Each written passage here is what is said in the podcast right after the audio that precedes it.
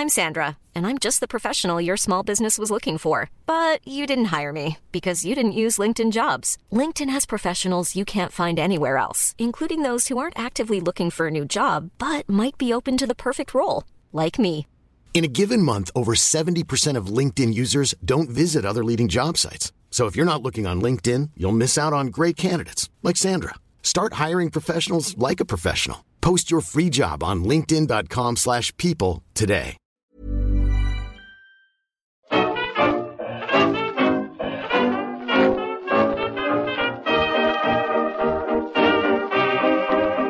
Muy buenas, amigas y amigos. Bienvenidas, bienvenidos una semana más al podcast Reload, programa sobre videojuegos que hacemos desde anightgames.com.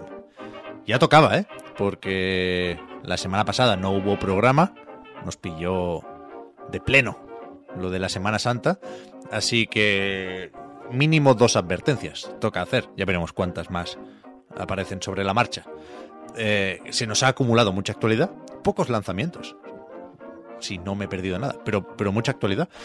Y eh, tenemos un poquito, un poquito de... ¿Cómo se llama esto? ¿Es un síndrome? ¿Lo post-vacacional? Es una. Sí. Sí, puede ser. Es un status effect. Sí, estamos eh, nerfeados, un poco. Sí, un debuff. Nos ha hecho las vacaciones. Un poco sí. Eh, de hecho, especialmente a Oscar, que no, no se encuentra muy bien y no puede estar en el programa de hoy. Así que saludo a Víctor y a Marta. ¿Qué tal? Hola, hola. A ver, nerfeado, ya lo has dicho tú. O sea, no bien. Sería la, la respuesta correcta. Pero tampoco mal. Es que esa es la cuestión. Claro, claro, por eso digo no bien. No es que estemos mal, es que estamos no bien. Sí, sí, que es Pero- jodido.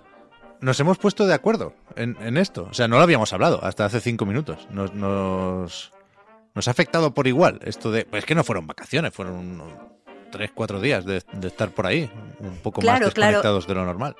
Es que creo que esa es la mierda, porque si tú te vas de vacaciones, eh, llega un momento en el que desconectas de verdad y te vas como llenando de, de energía. A mí lo que me pasa es que los primeros días de vacaciones estoy como agobiada porque me he salido de la rutina y después conforme más estoy de vacaciones, pues más se me van ocurriendo buenas ideas, me ten- saco tiempo para hacer mis cosas, me voy volviendo más creativa. Pero es que esto, como han sido en realidad dos días de mierda, pues lo que pasa es que eh, cuando te das cuenta de que es un fin de semana largo y vas a empezar a aprovecharlo, en realidad es raro porque no estás en tu rutina y después empiezas así de sopetón, yo qué sé.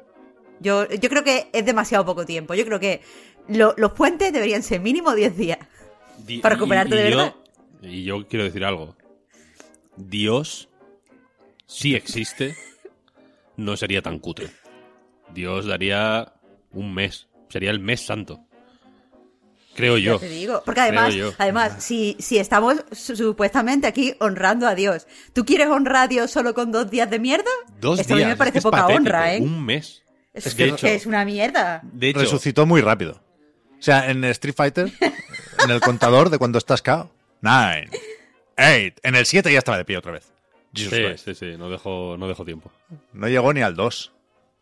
Pero bueno, claro. Yo creo que si, si queremos ser realmente creyentes, un mesecito, mesecito santo. Yo lo- eh, Sí. es, mi- es mi- es una propuesta, es una pequeña propuesta. Ya. La alternativa es, por muchas vacaciones que tengamos por ahí, grabar igualmente. Así entonces no, no perdemos nunca. ¿Sabes? Madre mía, pero porque siempre tiene que salir el, el reverso empresario de Pep. Estamos todos cansados y Pep, bueno, sí, vacaciones, pero trabajando, ¿no? No, Pep, no trabajar no es vacaciones. No, pero la cuestión es que lo intentamos. Grabamos un podcast que no era reload y pretendía un poco cubrir eh, ese hueco y, y no, se ha publicado todavía porque la lié. Se borró mi parte y, to- bueno, ya lo he dicho un par de veces, pero todavía arrastro ese ese problema. Estoy, estoy tocado con esto. Me sabe muy mal haber perdido Pero, eso pero porque se- déjalo morir. no, no, no, eso jamás. Lo estoy a punto de recuperar ya. Es que se hablaba de muchos temas interesantes, de teles, por ejemplo. Los más interesantes. Pero- Sí.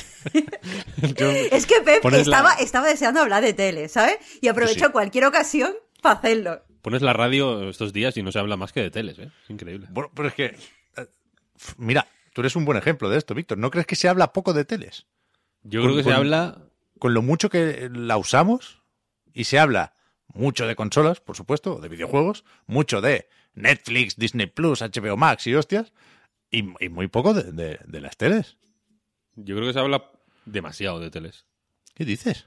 Dedicarle Toma. un segundo a hablar de la, sobre la tele, el aparato, quiero decir, no el contenido, Hombre. eh, me, me parece perder el tiempo. Tiempo perdido. Lo que estamos perdiendo es dinero. O sea, pudiendo hacer un podcast de teles, Ya, es decidme uno, no hay. Ah, bueno, es que eso, eso era el point de, de, de Pep. Pep aprovechó, estaba todo el programa con el tema así en la punta de la lengua y de repente dijo, bueno, pues yo quiero hacer un podcast de tele. Y- Claro. Y, bueno, y después dijo que podcast no, porque tú no puedes hablar de teles en Claro. audio, tú tienes que hablar de teles en vídeo. O Podcast sea que Pep ya tiene otro negocio en mente. Yo creo que estaría guay un podcast de teles, ¿eh? Podcast de tele, ahora lo estoy viendo. Pero tiene que estar acompañado de, de un canal de YouTube, por supuesto. Pero hay que hablar de teles. O sea, todo el mundo tiene necesidades y dudas cuando va a comprar una tele. Y todo el mundo compra teles cada 5 o 10 años, según cuánto te dure y, y cuántas ganas tengas de cambiar. Pero, es que Pero, entonces joder. vas a hacer un programa para que lo escuche una gente una vez cada 10 años. Es que me parece, me parece que tiene No. poco público objetivo, tío. No, pero los móviles también se cambian cada, ¿qué? Dos, tres, cinco años y la gente está siempre pendiente de la actualidad de los móviles. Las teles interesan. Tú siempre, o sea, tener una tele en mente para cuando te la puedas permitir, eso, es- eso está bien. Bueno, yo viví así tres años, vaya. Hasta Yo que pude hacer realidad mis sueños. hablando de productos que se compran cada X tiempo, se me estropeó la lavadora. Creo que os lo conté, Vale. ¿no? Eh, Sí. ¿Vale? Entonces, claro, sin lavadora y con un bebé, y con un bebé ya no, ya no es un bebé, vaya, con un crío pequeño. mm, En fin, cualquiera que esté en mi situación Complicado. sabrá que es un des- desastre, desastre inminente, ¿no? Entonces he tenido que ir a... Ahora ya no, ya tengo lavadora, gracias por preocuparos. Pero he tenido que ir a, lavar la ropa a un... a una lavandería de estas. Que hay como lavadoras y tal, y metes monedas y eso, ¿no? Y, y, claro, para no estar media hora mirando a la lavadora, hay revistas en este sitio. Y, y quedé enamorado de una que se llama Coches. Esto es una revista muy popular, seguramente la conozcáis, vaya. Pero claro, se, se llama Coches. Y va sobre... ¿Adivinad? Bueno, entiendo que... ¿Va de coches? Automóviles, claro. Efectivamente, va sobre coches. A mí me, me gustan las cosas que tienen un nombre directo. Cada página, Que no engaña. cada página es la reseña de un coche. Este coche tal, este coche cual. Hay, igual yo que sé, igual son 90 páginas o 100 páginas. Pues hay 90 reseñas de coches. Hay, páginas de publicidad también y demás, vaya, pero luego de pronto hay una página que trae 15 reseñas de 15 coches distintos, pequeñitas. Y luego al final hay una página como de anuncios de coches usados. Increíble. Pensé, joder, anda que no molaría hacer una revista que se llamara videojuegos. Nada más. ¿De qué va esta revista? De videojuegos. ¿Y, y para quién está orientado esta revista? Para el, el- Ya que tú dices lo de las necesidades y demás. Joder, un coche te lo compras cada... ¿Cada cuánto? Cada 15 años, cada 20 años. ¿no? Es Me una estás cosa... dando la razón, vaya. Mucha, claro. Eh, pero esta revista, entonces yo entiendo que no está orientada a guiarte la compra. El- mi, mi suegro está suscrito a esta revista. La recibe Hostia. mensualmente. No es. O sea, no es que no es que se encuentre con ella como yo en la lavandería. Él la lee eh, activamente. Entonces, simplemente por el interés. Claro. Pero, entonces, hay que apelar a estos dos públicos. El público interesado en teles o en videojuegos, en el caso de mi rompedora idea de la revista videojuegos, y al público que simplemente necesita algo en lo que dedicar 30 minutos para no estar mirando la lavadora, que es un poco como el hipnosapo.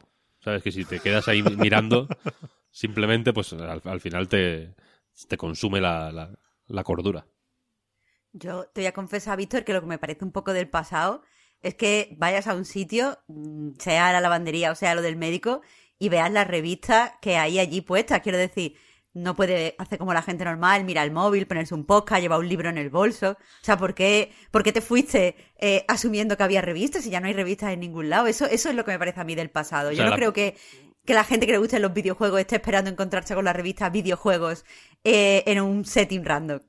Pues porque son unos hijos de puta y no merecen absolutamente nada. En el móvil, si algo hemos aprendido es que en el móvil no hay nada bueno. En el móvil Nada bueno. no hay más que desgracias, no hay más que cosas que nos quieren hacer adictos. Es una basura el móvil. Mm, Los libros, pues bueno, yo ya sabía que había revistas. La revista Coches no la, no la encontré en mi primera visita a esta lavandería. Fui varias veces, tuve que ir cuatro en total, creo. Entre que arreglaban la lavadora y no. Eh, entonces, claro, la primera vez yo me llevé mi, mi libro, Misericordia, de Benito Pérez Galdós, concretamente. Eh, pero la segunda, no sé por qué, no llevaba nada y digo, bueno, pues por no mirar el móvil me voy a... Me voy a leer la revista Coches. Y la verdad es que fue un descubrimiento, ¿eh? os lo digo. Bien, bien. En el, en el podcast perdido, que lo voy a acabar de recuperar pronto, ¿eh? de verdad. eh, se hablaba también de tu carnet de conducir, Víctor, Mm. Estoy ya cerquita de... justo al principio. Hostia, Pep, y, y dejábamos una pregunta pendiente para Víctor que, que podemos preguntársela hoy en, en la prórroga. Oh, ¿Cuál era? La de la música. Ah, bueno, es verdad. Pero igual para el próximo preguntitas encaja mejor. Bueno, Bueno, vale. ahora, ahora lo hablamos, ahora lo hablamos. Pero tú te vas a tener que comprar un coche, Víctor. Vas a hacer uso de la revista Coches como no. comprador, interesado. No, no. Vale, vale. Vale, vale. No sé qué iba a decir. Ah, sí. Lo de las lavadoras. ¿Habéis visto que se decía ayer que hay empresas, o hay una empresa por lo menos, no se quería dar el nombre, que por lo visto, a mí me cuesta creerlo, ¿eh? pero yo lo lanzo aquí, que está comprando lavadoras para eh, sacar de ahí los semiconductores. Hostia. Como que es la forma más, no sé si barata o accesible de conseguir semiconductores para algunos fabricantes, parece. Nintendo Switch. ¿Quieres decir que tiene...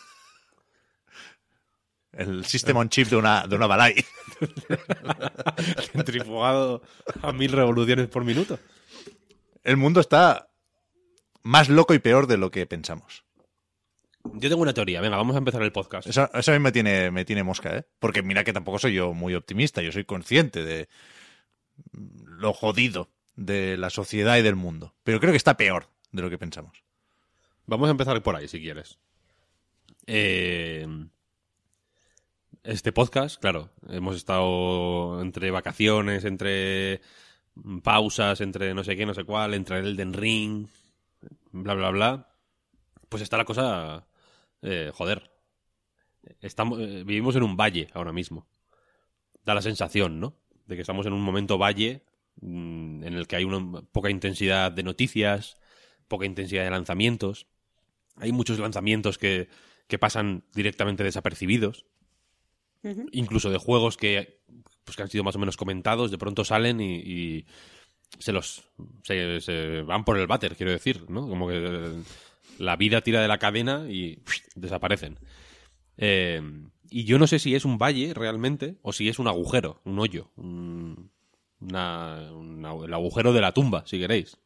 Hostia. Eh, porque lo, lo comentaba con Pep antes, que no sé si os habéis dado cuenta de que vi- ahora mismo estamos. eh, igual el Den Ring nos ha, ha encajado también por eso también.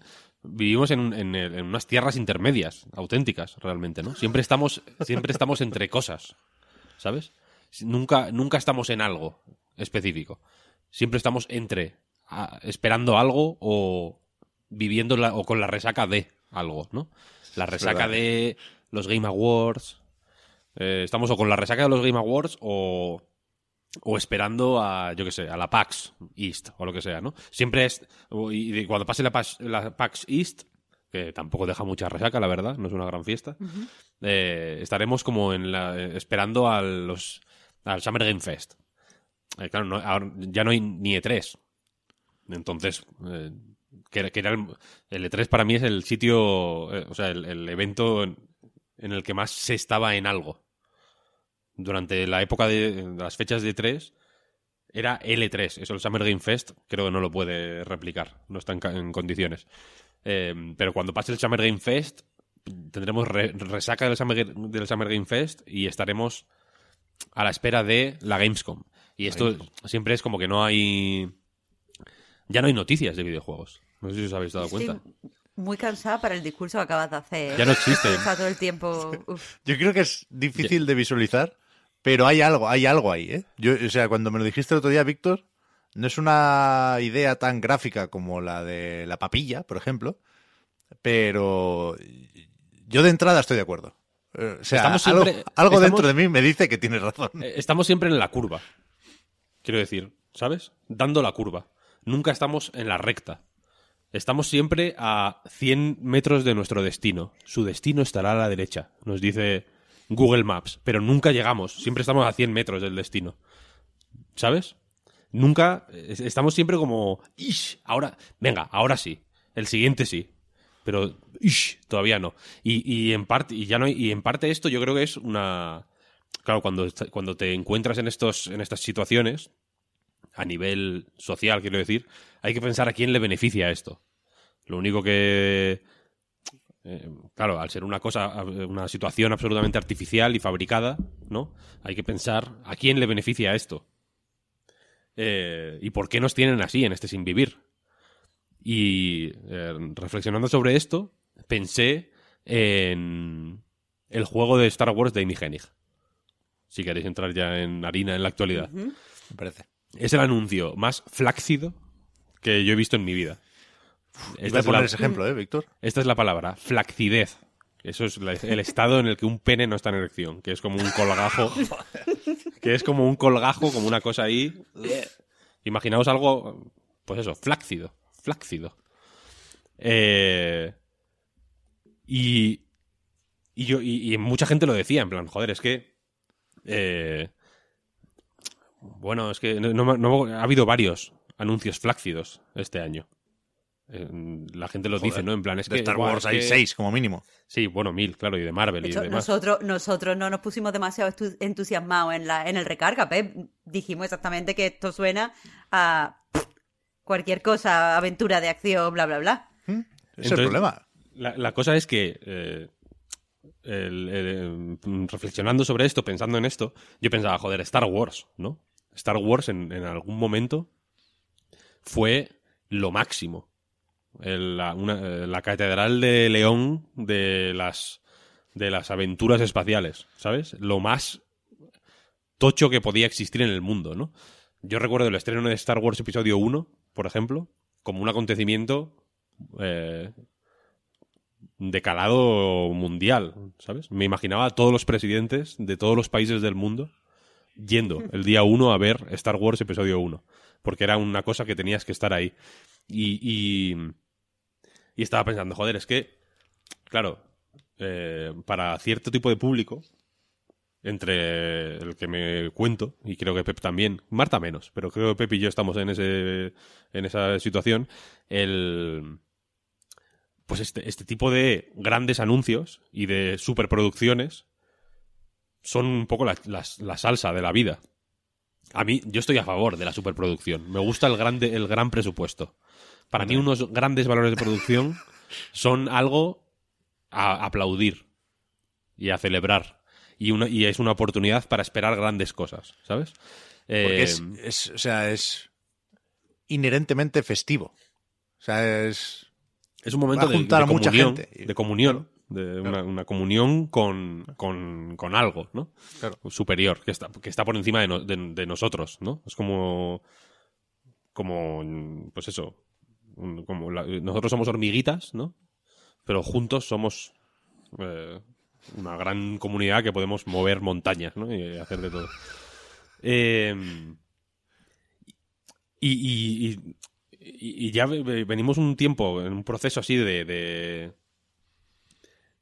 yo lo he llamado hip- hip- hipeización. Que es que ahora las cosas ya no son. Los juegos ya no son acontecimientos, ni grandes eventos, ni nada. Son IPs, nada más. Son propiedad intelectual. En, el sentido más fofo y flácido de nuevo posible. Y lo más jodido es que nos hemos dejado seducir por la IP hipeización. Ahora hablamos de IPs nosotros también. Y defendemos IPs. No defendemos. eh, no es una cosa, eh, no, defendemos sensaciones o, o, o la, o la fe que tenemos en algo, no es una cosa de, eh, de, pasión, ¿sabes? Sino, sino que lo hemos convertido en una cosa cerebral de, de IPs. Esto es una IP, esta IP es estratégicamente tal. Y, y claro, el mundo se ha ido acomodando a eso. Entonces, por eso ahora, Skydance, New Media, sea lo que sea esa, eso que, no, que, que ni nos, que ni nos va ni nos viene, eh, anuncia esto. Y yo, y yo tengo la sensación de que este juego, su cometido, lo, lo puede cumplir igual de bien sin salir. Y a, y a- y a esto, y, esta es la conclusión a la que quería llegar. Esto me gusta bastante, ¿eh?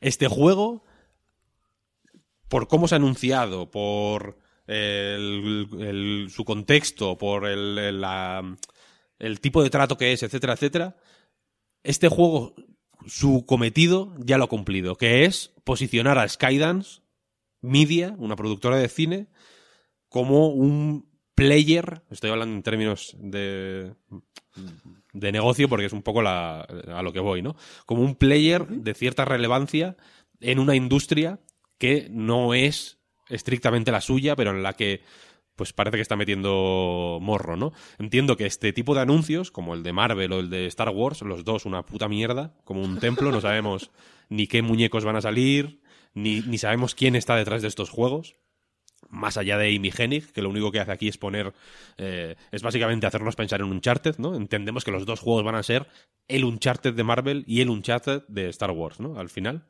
Eh, eh, que saber que estos proyectos están en marcha probablemente haga que ciertas rondas de inversión sean más fáciles para Skydance eh, y, sus, y su división de videojuegos, Skydance New Media. Una vez que, que eh, recojan ese dinero, el cometido de estos juegos está cumplido. Los pueden cancelar. Son cancelables, sí. Y, lo- y el- y- y luego anunciar uno del Señor de los Anillos. Y, y cancelarlo. Y luego anunciar uno. Y así poco a poco, poco a poco, poco a poco, hasta que vayan eh, pues arañando todas las IPs que existen y tengan que llegar a manos a la obra o, a la- o aquí no hay quien viva o algo así. O hasta que, o hasta que, pues yo qué sé, eh, Amy Hennig la, la, la tiren a vivir debajo de un puente o algo así, cojan a Ken Levine, por ejemplo, y digan, no, no, salió mal, salió mal. Que es lo que hizo Electronic Arts durante muchísimos años, ¿eh?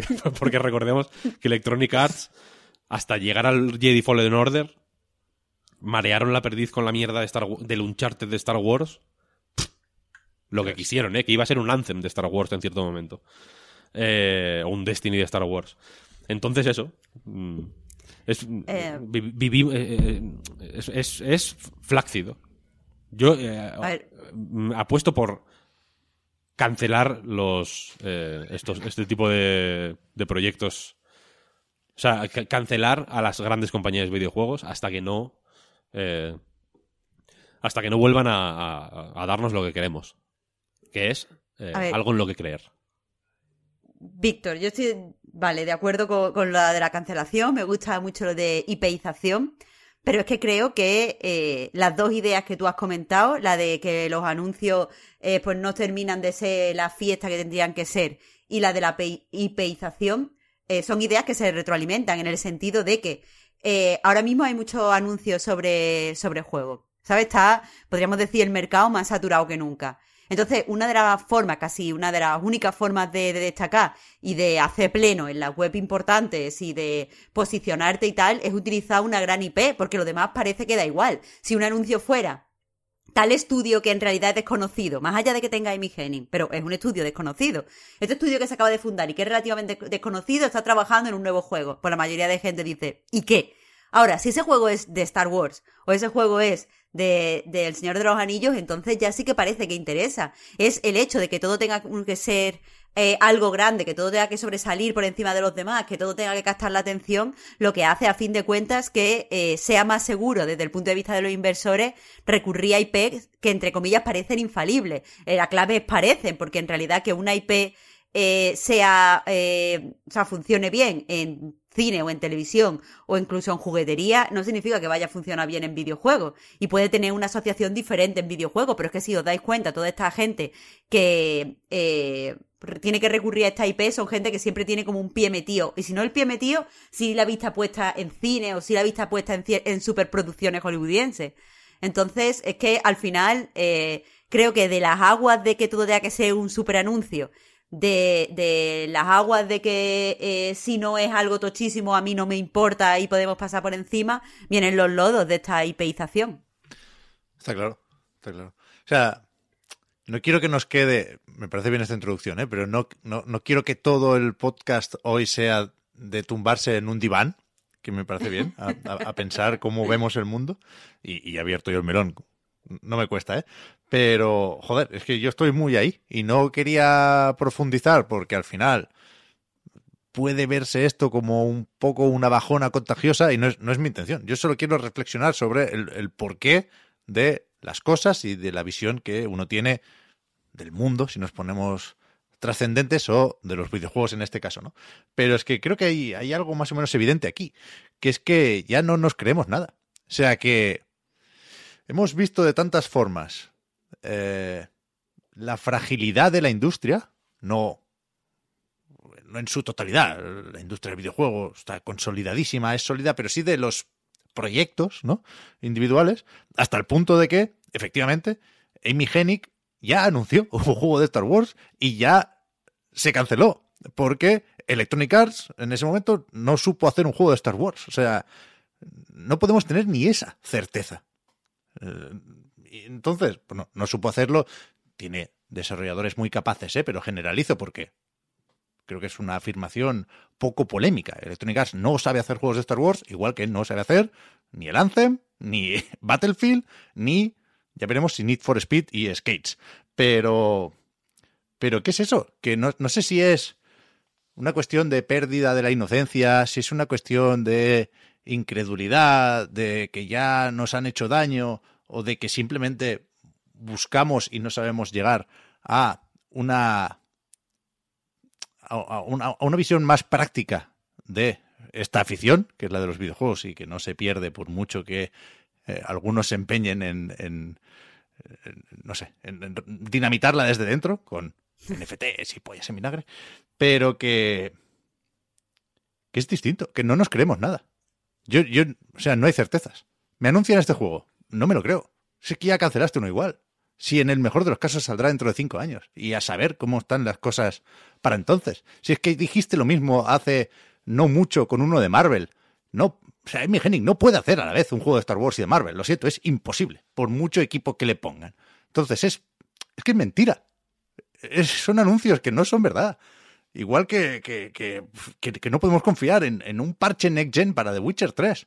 Porque, bueno, porque es muy complejo todo y porque yo qué sé, si resulta que lo desarrollaba Saber Interactive en San Petersburgo y hay una puta invasión y una puta guerra y eh, Polonia sufre las consecuencias de esa guerra y CD Projekt dice, pues bueno, pues no. Por eso hablaba de, de pérdida de la inocencia, ¿no? Porque es verdad que todos somos ya mayorcitos, pero cuanto más sabemos sobre cómo se hacen los juegos, más claro tenemos de qué mil formas se pueden ir a garete o pueden salir mal o se pueden retrasar o lo que toque, ¿no? Y, es difícil trazar la línea, ¿eh? Porque Kingdom Hearts 4. Yo creo que tú, el anuncio. Mira, mira, mira. Rápidamente, rápidamente, rápidamente. La tradición, ¿eh? La tradición. No, rápidamente. Dios mío, Dios mío. No, no, si todavía no empezó. Eh, tuvo algo de celebración, de gran acontecimiento que decías, Víctor. Y pero que va a tener. es difícil. nada, nada, no tuvo nada, nada. ¿Cómo que no? ¿Cómo, que no? Hombre, yo vi a mucha gente muy contenta, ¿eh? Muy contenta. Sí, a ver. 20 aniversario, la fiesta, el Nomura ahí con los dibujitos. Sí, hubo. Claro, lo de, desde los dibujitos la gente se estaba hypeando. y cuando horas después se confirmó, yo vi a mucha gente feliz, la verdad.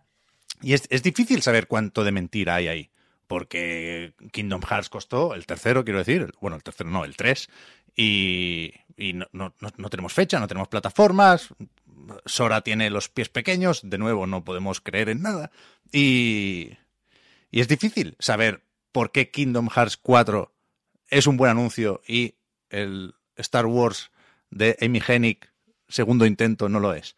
Pero, pero yo creo que la industria o la, o la parte que tiene que ver con la comunicación de videojuegos está irremediablemente bañada por el cinismo.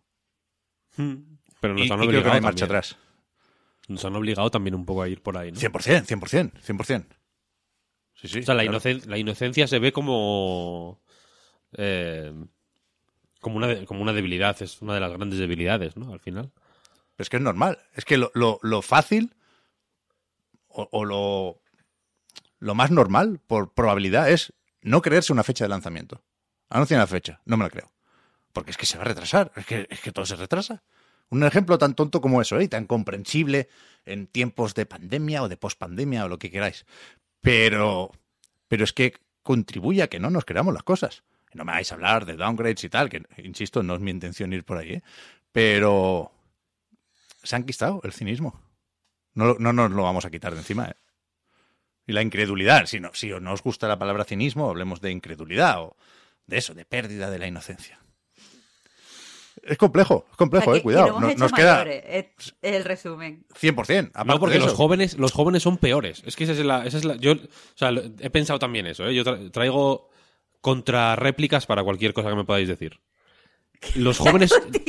los jóvenes son peores. Si es que. Joder. Ojalá, quiero decir, ojalá fueran como nosotros. Yo todavía me puedo emocionar por, por una tontería.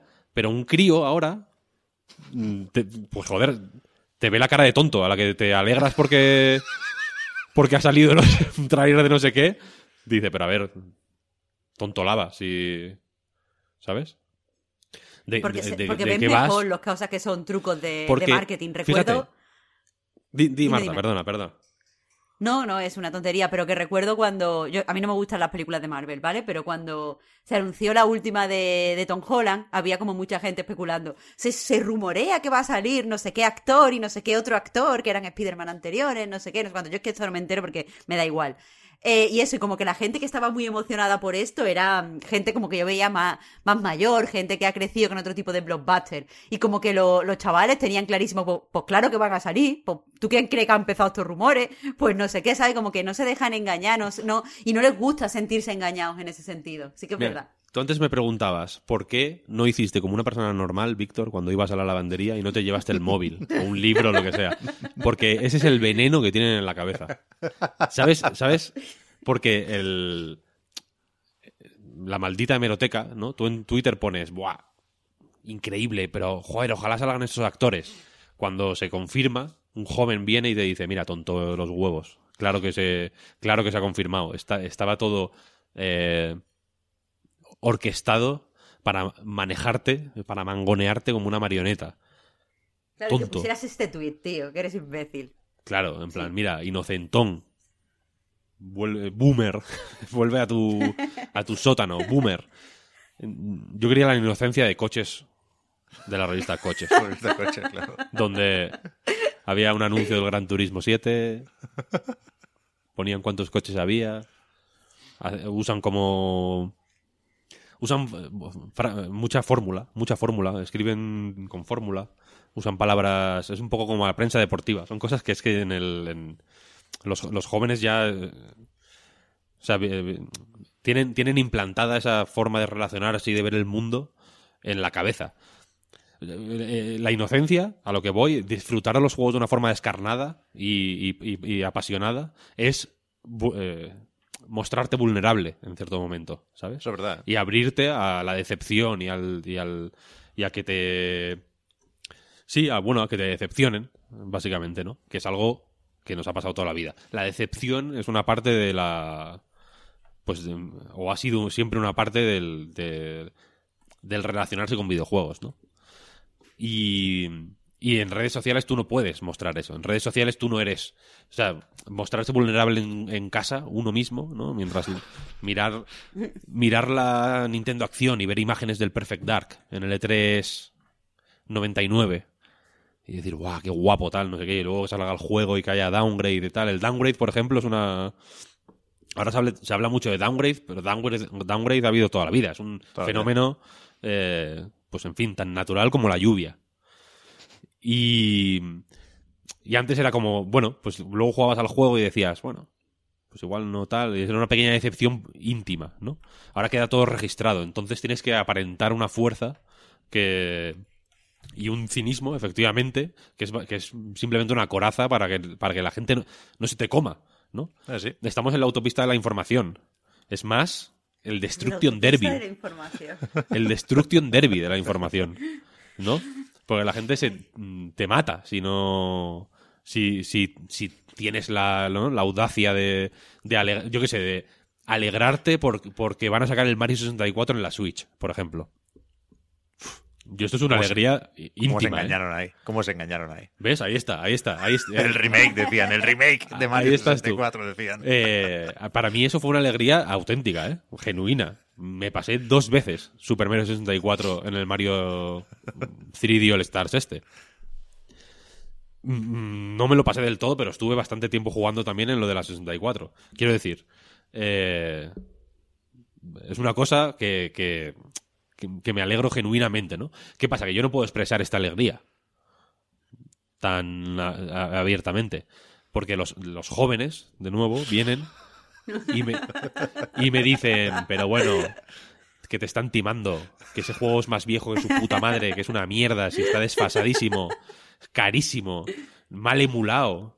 Eh, pero mira, mira qué putos vagos de mierda, pero mira este vídeo de YouTube que hay un tío que ha hecho un mod para que vaya a 120 frames y estos Ultra inútiles, Me wide. gusta. Ultra wide. estos Me inútiles no gusta que pueden los jóvenes ni- de Víctor hablan con acento. ¿Sabes? Hablan guay. con acento de Madrid.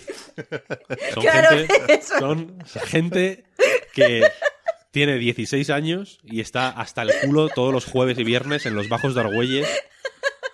Eh, han mamado mucho mini en los bajos de Argüelles, eh, te lo digo. Y, y no, y es como... "Ah, gilipollas, tal, no sé qué, como que te, te sientes mal, ¿sabes? Por disfrutar de las cosas. Entonces, ¿qué pasa? Pues que tienes que, tienes que hacer coraza.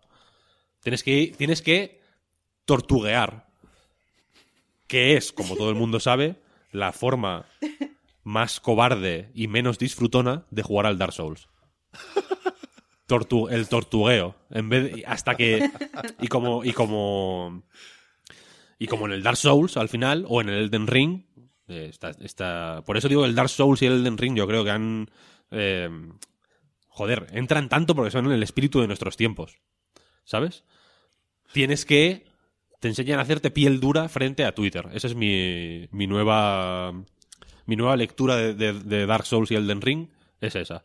Que son juegos que, en que te enseñan a, a moverte por las, pues, por las junglas de, de las redes sociales. Que primero Pero- vas tortugueando con mal, como con miedo, mm, calculas mal. Calcular mal en el caso de las redes sociales es, pues yo qué sé, hacer retweet a alguien que no debías, ¿sabes? O tuitear algo y que alguien diga, se refiere a mí, esto es un hijo de puta, block. No, o que te silencien. Y, pero luego ya vas calculando mejor, te vas, te vas volviendo con más soltura, vas poniendo los memes correctos, ¿sabes? El meme correcto es castear la magia apropiada en, en el Capra de Demon para que, para que, para que le vaya bien, ¿sabes? Y así está la cosa. Pero uf, me gusta mucho lo de tortuguear. ¿Esto se dice? ¿No lo has acuñado tú? Tortuguear se dice. Es una, es una ¿Y en, en inglés también? Tartling. Es que no me lo imagino en inglés. No, el tortugueo Pero- yo, creo que es, yo creo que es español. Yo Es de aquí, ¿no? español. Pero que hay un caparazón de tortuga, que es un escudo en Elden Ring. Miyazaki es un genio realmente. Es, es un dios, sí, sí. Hostia. 10 de 10. A ver, yo te- no voy a decir que tenía una estructura para el programa, pero sí tenía una propuesta.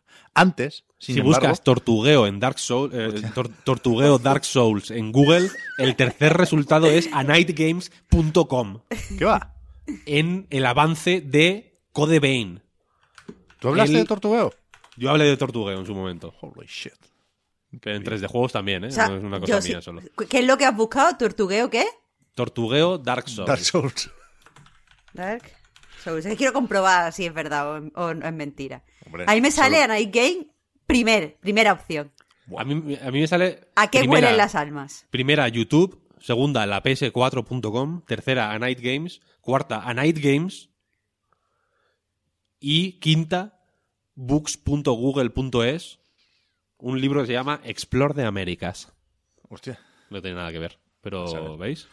Joder, buen posicionamiento. Tenemos que Muy- inventarnos más, más palabras. Me gusta, me gusta.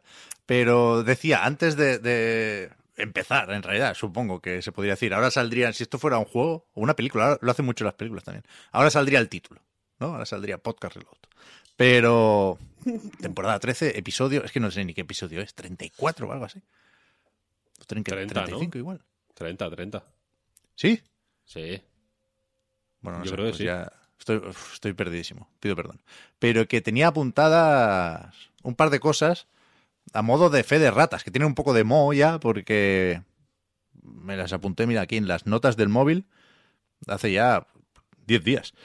Pero hay una que, que- que tiene especial sentido, porque hablamos, Marta, de Norco y hablamos sobre la posible traducción y en ese momento dijimos que no había, que estaba en inglés y que era un poco complicadete y, y tal. Y se ve que entonces ya estaba anunciada una traducción en camino y se publicó eh, el día 20, hace un par de días. O sea que ya se puede ir a los menús y seleccionar subtítulos en español, francés, alemán, ruso, portugués y creo que ya está. Portugués do Brasil, de hecho. Y, y eso. Bien. Pues que lo juegue la gente en castellano porque el inglés es muy difícil. Y a lo mejor le doy otra pasadilla. Y después, no sé, no sé por qué me refería a Rockstar y hablé de Dan Hauser, que es el que se piró. En realidad, ahora. Ah, sí, por lo. Coño, claro, el remake de Alan Wake, que está haciendo Remedy, uno más dos. Y, y claro, ahora el único Max que Payne. habla es, es. ¿Qué he dicho, perdón? Alan Alan, Wake. Wake. he dicho. Perdón, vale, vale, es verdad. Max Payne. Que, que ahora el, el- el portavoz de Rockstar es Sam Hauser, que es el hermano que queda ahí. Y con esa pequeña traición del subconsciente me di cuenta de que, sin saber absolutamente nada de estos dos hermanos, Dan era el bueno realmente. ¿eh? El que te sale sin querer es Dan Hauser. Sam, eh. ¿No? Sí, yo también siempre pienso en Dan. Dan y Dan para mí. Son los dos Danes. Yo pienso está. en Sam siempre. ¿En serio? Poké- Pokémon Dan y Pokémon tío. Sam. No, no, de verdad, de verdad. Me sale siempre Dan Hauser. Vale, vale. O sea, Sam Hauser. ¿Lo ve Dan? No, Dan. ah, Sí, ¿has ah, visto, ahora- me estáis jodiendo. Me estáis jodiendo el subconsciente y, y así no se puede. Yo lo que digo a la gente es que si tiene varios hijos le pongan nombres diferentes. Que esta mierda de poner a tu hijo Sanidad. Nombres que mis, dos, riman. mis dos hijos se llaman bastante igual, ¿eh, Marta? Uy, no, no, pero se pronuncian diferentes. se No, no que, no, que no pasa nada, que es polémica la elección, yo lo acepto. Pero hay un punto zipizape que a mí me parece guay. Pero, pero basta ya de off topics, porque me he apuntado aquí. De memoria, quiero decir, no, no, no he mirado webs en este caso. Lo digo porque van a faltar cosas seguro. Pero tengo 16 temas de actualidad. 16 noticias, rumores, eh, polémicas, posibilidades. Entonces, yo, yo quería gamificar un poco esto y buscar una forma simpática de descartar temas sin que la gente se enfade, sin que los fans de, por ejemplo, eh, no voy a decir Kingdom Hearts 4 otra vez, pero sí puedo mencionar No More Heroes 3, pues se enfaden, ¿no? Pero es que son muy cagao y no, no quiero que se enfade nadie, así que creo que los voy a leer todos. O sea, con, pausas para que podamos debatir brevemente si merece la pena o no profundizar en ese titular. Pero es que los tengo especialmente desordenados, ¿eh? Porque primero tenía algunos más o menos frescos, luego se me han ido ocurriendo. He colado un par entre dos que tenía apuntados ya. Pero, pero, ah, es que eso quería decir, que el discurso de antes, Víctor, es, es difícil de, de que la gente lo compre porque sí están pasando muchas cosas en realidad. O sea, vale que llevamos dos semanas sin grabar, pero hay un montón de noticias. Lo que pasa que yo no- o no me las creo, o me parecen flojas, o, o me dan más igual, Sí, a ver. lo siento, de lo que debería, ¿eh? A eso, me pero- re- a eso me refiero. Siempre hay noticias de videojuegos. Bueno, Hay- pero estas dos semanas, por ejemplo, nada que ver con... En las dos de antes hubo bastante noticias, pero hace un mes estábamos peor que ahora. Da eso voy. Porque había un boquete eh, con Elden Ring, efectivamente. Pero bueno, Pero al menos eh, había temas relacionados con el Elden Ring, eh, se venía el, Eso sí, eso sí, eso el sí. Kirby, mm, que si la demo, no sé. Yo lo vi más animado. Yo ahora es cuando me siento que menos cosas hay. ¿En Me levanto por la mañana, tengo que hacer las cosas para el recarga y es que no sé qué poner. Joder, mira. Square Enix anuncia Kingdom Hearts 4. Uy, Pep, de verdad. ¿eh? Pep, Bueno. es que no entiende lo, lo que significa eh, que censuremos Venga, un tema. yo me- aquí, Víctor. yo me voy a Yo- hacer un no, pero ahora, es- ahora es el momento de decirlo. Pero yo creo, o sea, al hacer la lista, ¡pam! Lo primero que me ha salido. Creo que es lo más importante que ha pasado en estas últimas dos semanas. Hmm.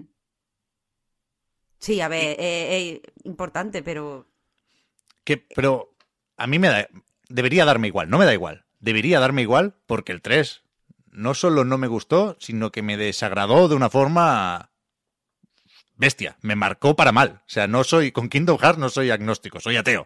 O sea, en contra de Kingdom Hearts. Pero veo ese tráiler y me desarma. Me parece la hostia. Y veo los rumores de, "Uf, eso es una pata de una TST, van a meter Star Wars. Y yo, sí a todo. Sí a todo. Y, me gustó el tráiler, la verdad. Me gusta el rollo medio fotorrealista, me gustan los graficotes.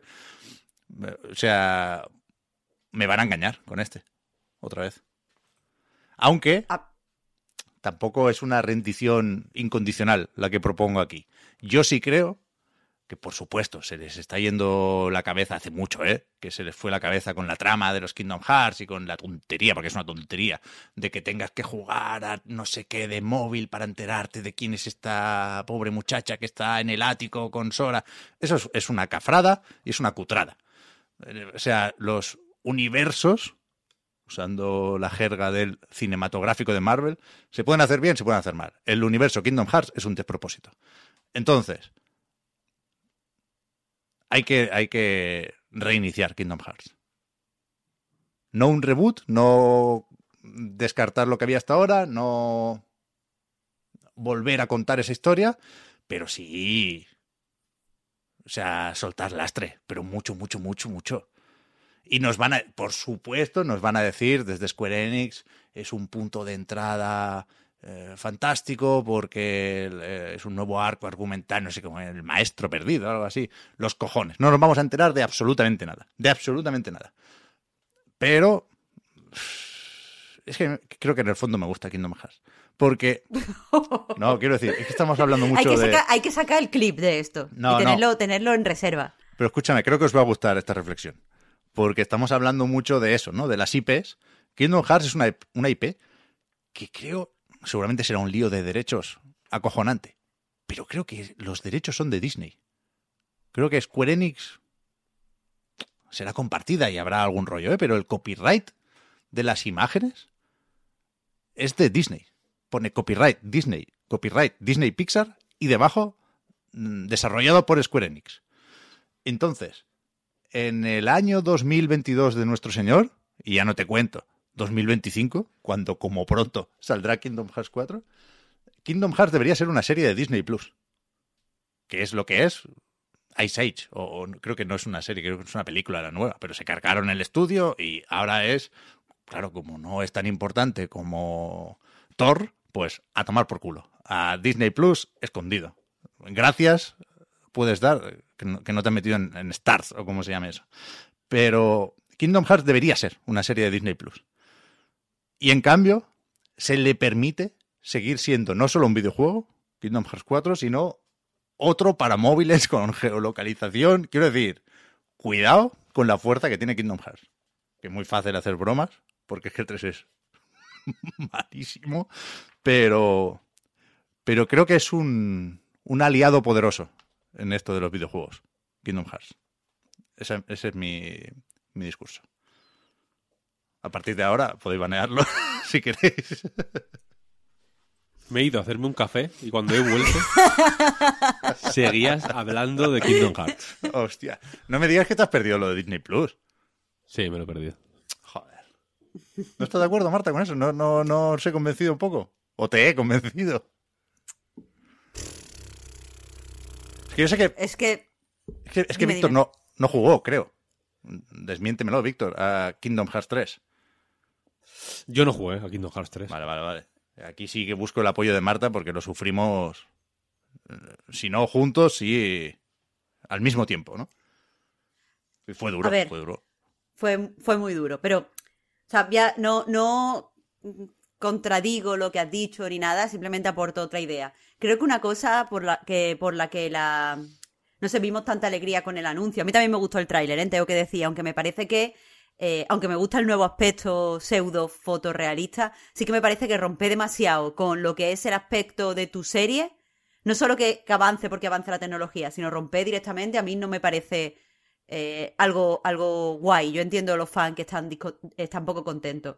Pero, eh, dejando eso aparte, eh, creo que vimos tanto alegría porque eh, Kingdom Hearts es una saga que por su planteamiento y por lo poco accesible en realidad que es, se ha mantenido lo suficiente, o sea, es, es popular como para que tú puedas crearte o basar parte de tu personalidad en ella, pero no es lo suficientemente no está lo suficientemente extendida dentro de la gente que juega videojuegos como para tener que hacerle gatekeep o pensar que lo típico de, uff, me la han estropeado, antes era mejor, los auténticos fans sí, que sabíamos, Víctor, esto es de un vídeo que tú me pasaste, nos pasaste el otro día sobre la música clásica. Mm. Hablaba mucho eh, en este sentido.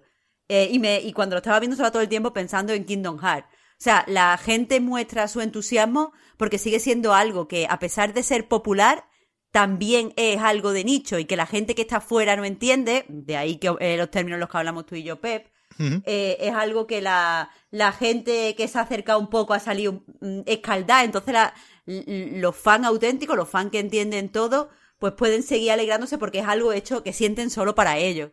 Entonces, eh, cualquier cosa que sea hacer más accesible de alguna forma la franquicia, aunque al principio pueda alegrar a los fans, creo que eh, pues haría que menos sintieran su personalidad basada en la, en la saga.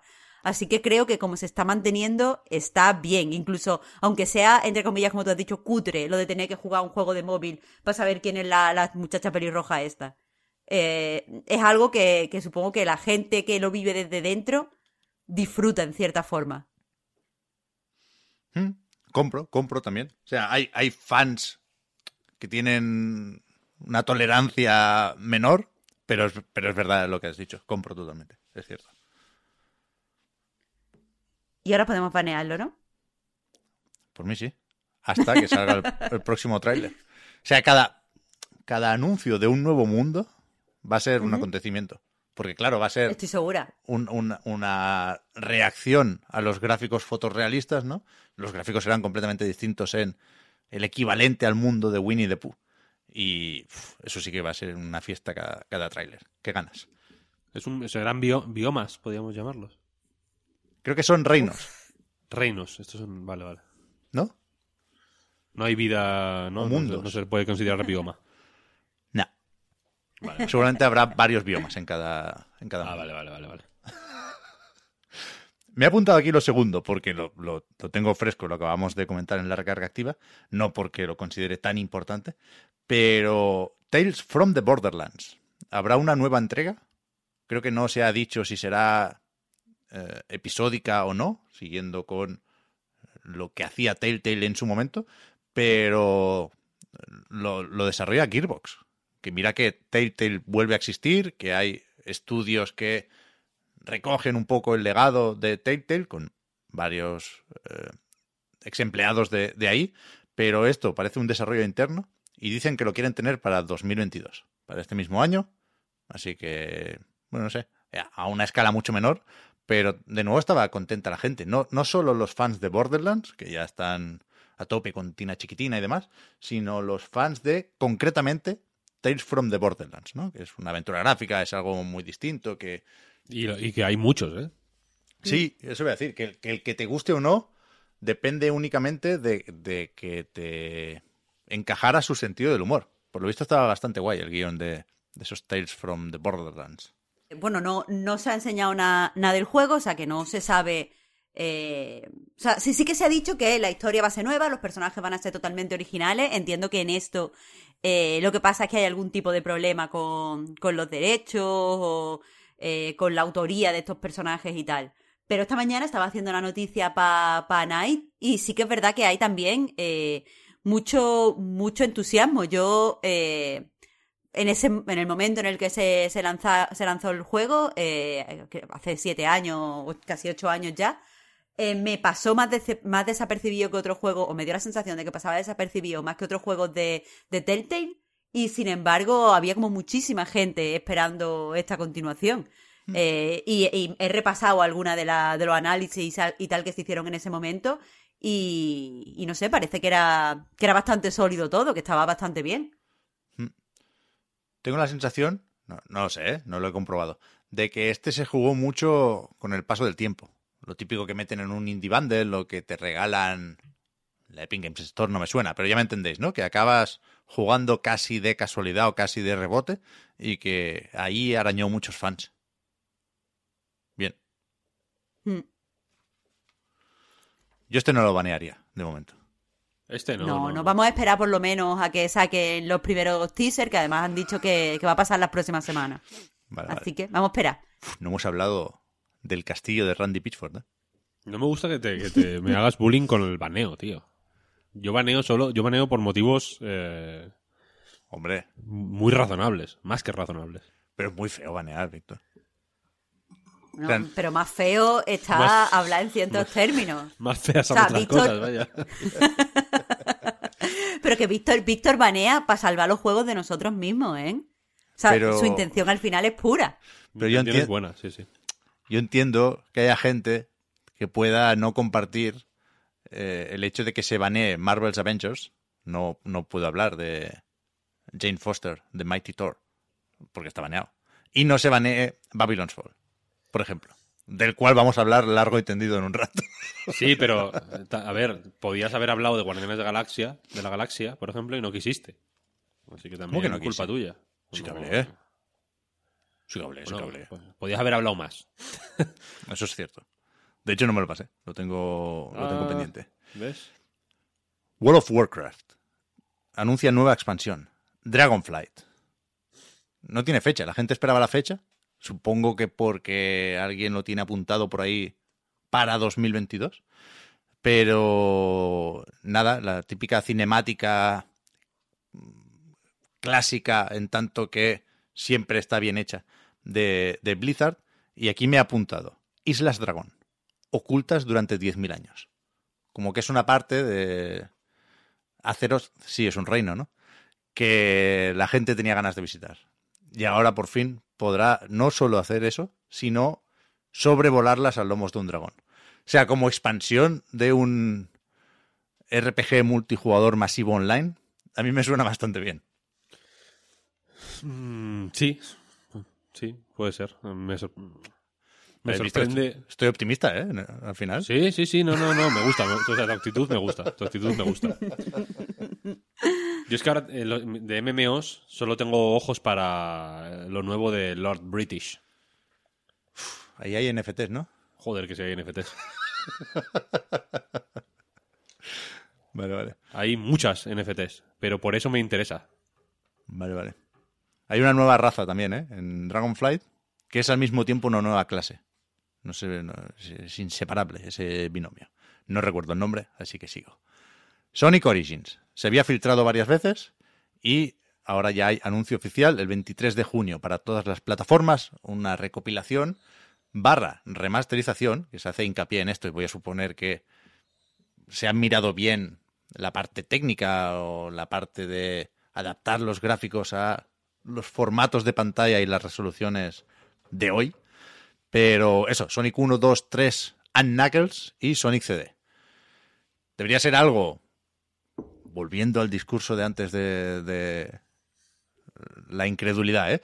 Debería ser algo a prueba de bombas, meter estos tres Sonics con el CD, entre otras cosas porque ya se ha hecho otras veces, ¿eh? No, no, no, no, no está tirando aquí Sega la casa por la ventana. Pero ha habido, ha habido jaleo. No sé si el precio ya es polémico, 40 euros por esto. Bueno, sino porque hay una tabla comparando ediciones. Hay un- unos desafíos más difíciles, dicen, que son exclusivos de la versión Digital Deluxe. De momento no hay anunciada una edición física. Y, y además, el otro día vi que, que la versión de PC tendrá de nuevo. Tendrá DRM. Hostia. Porque eh, no vaya a ser que se pueda conseguir por ahí una ROM del Sonic 1, ¿eh? de Mega Drive, que no me enteré yo. Pero bueno, Es fuerte, yo, ¿no? Yo de entrada no me lo voy a comprar. Porque esto, esto va- vale dos euros en Steam en febrero del año que viene.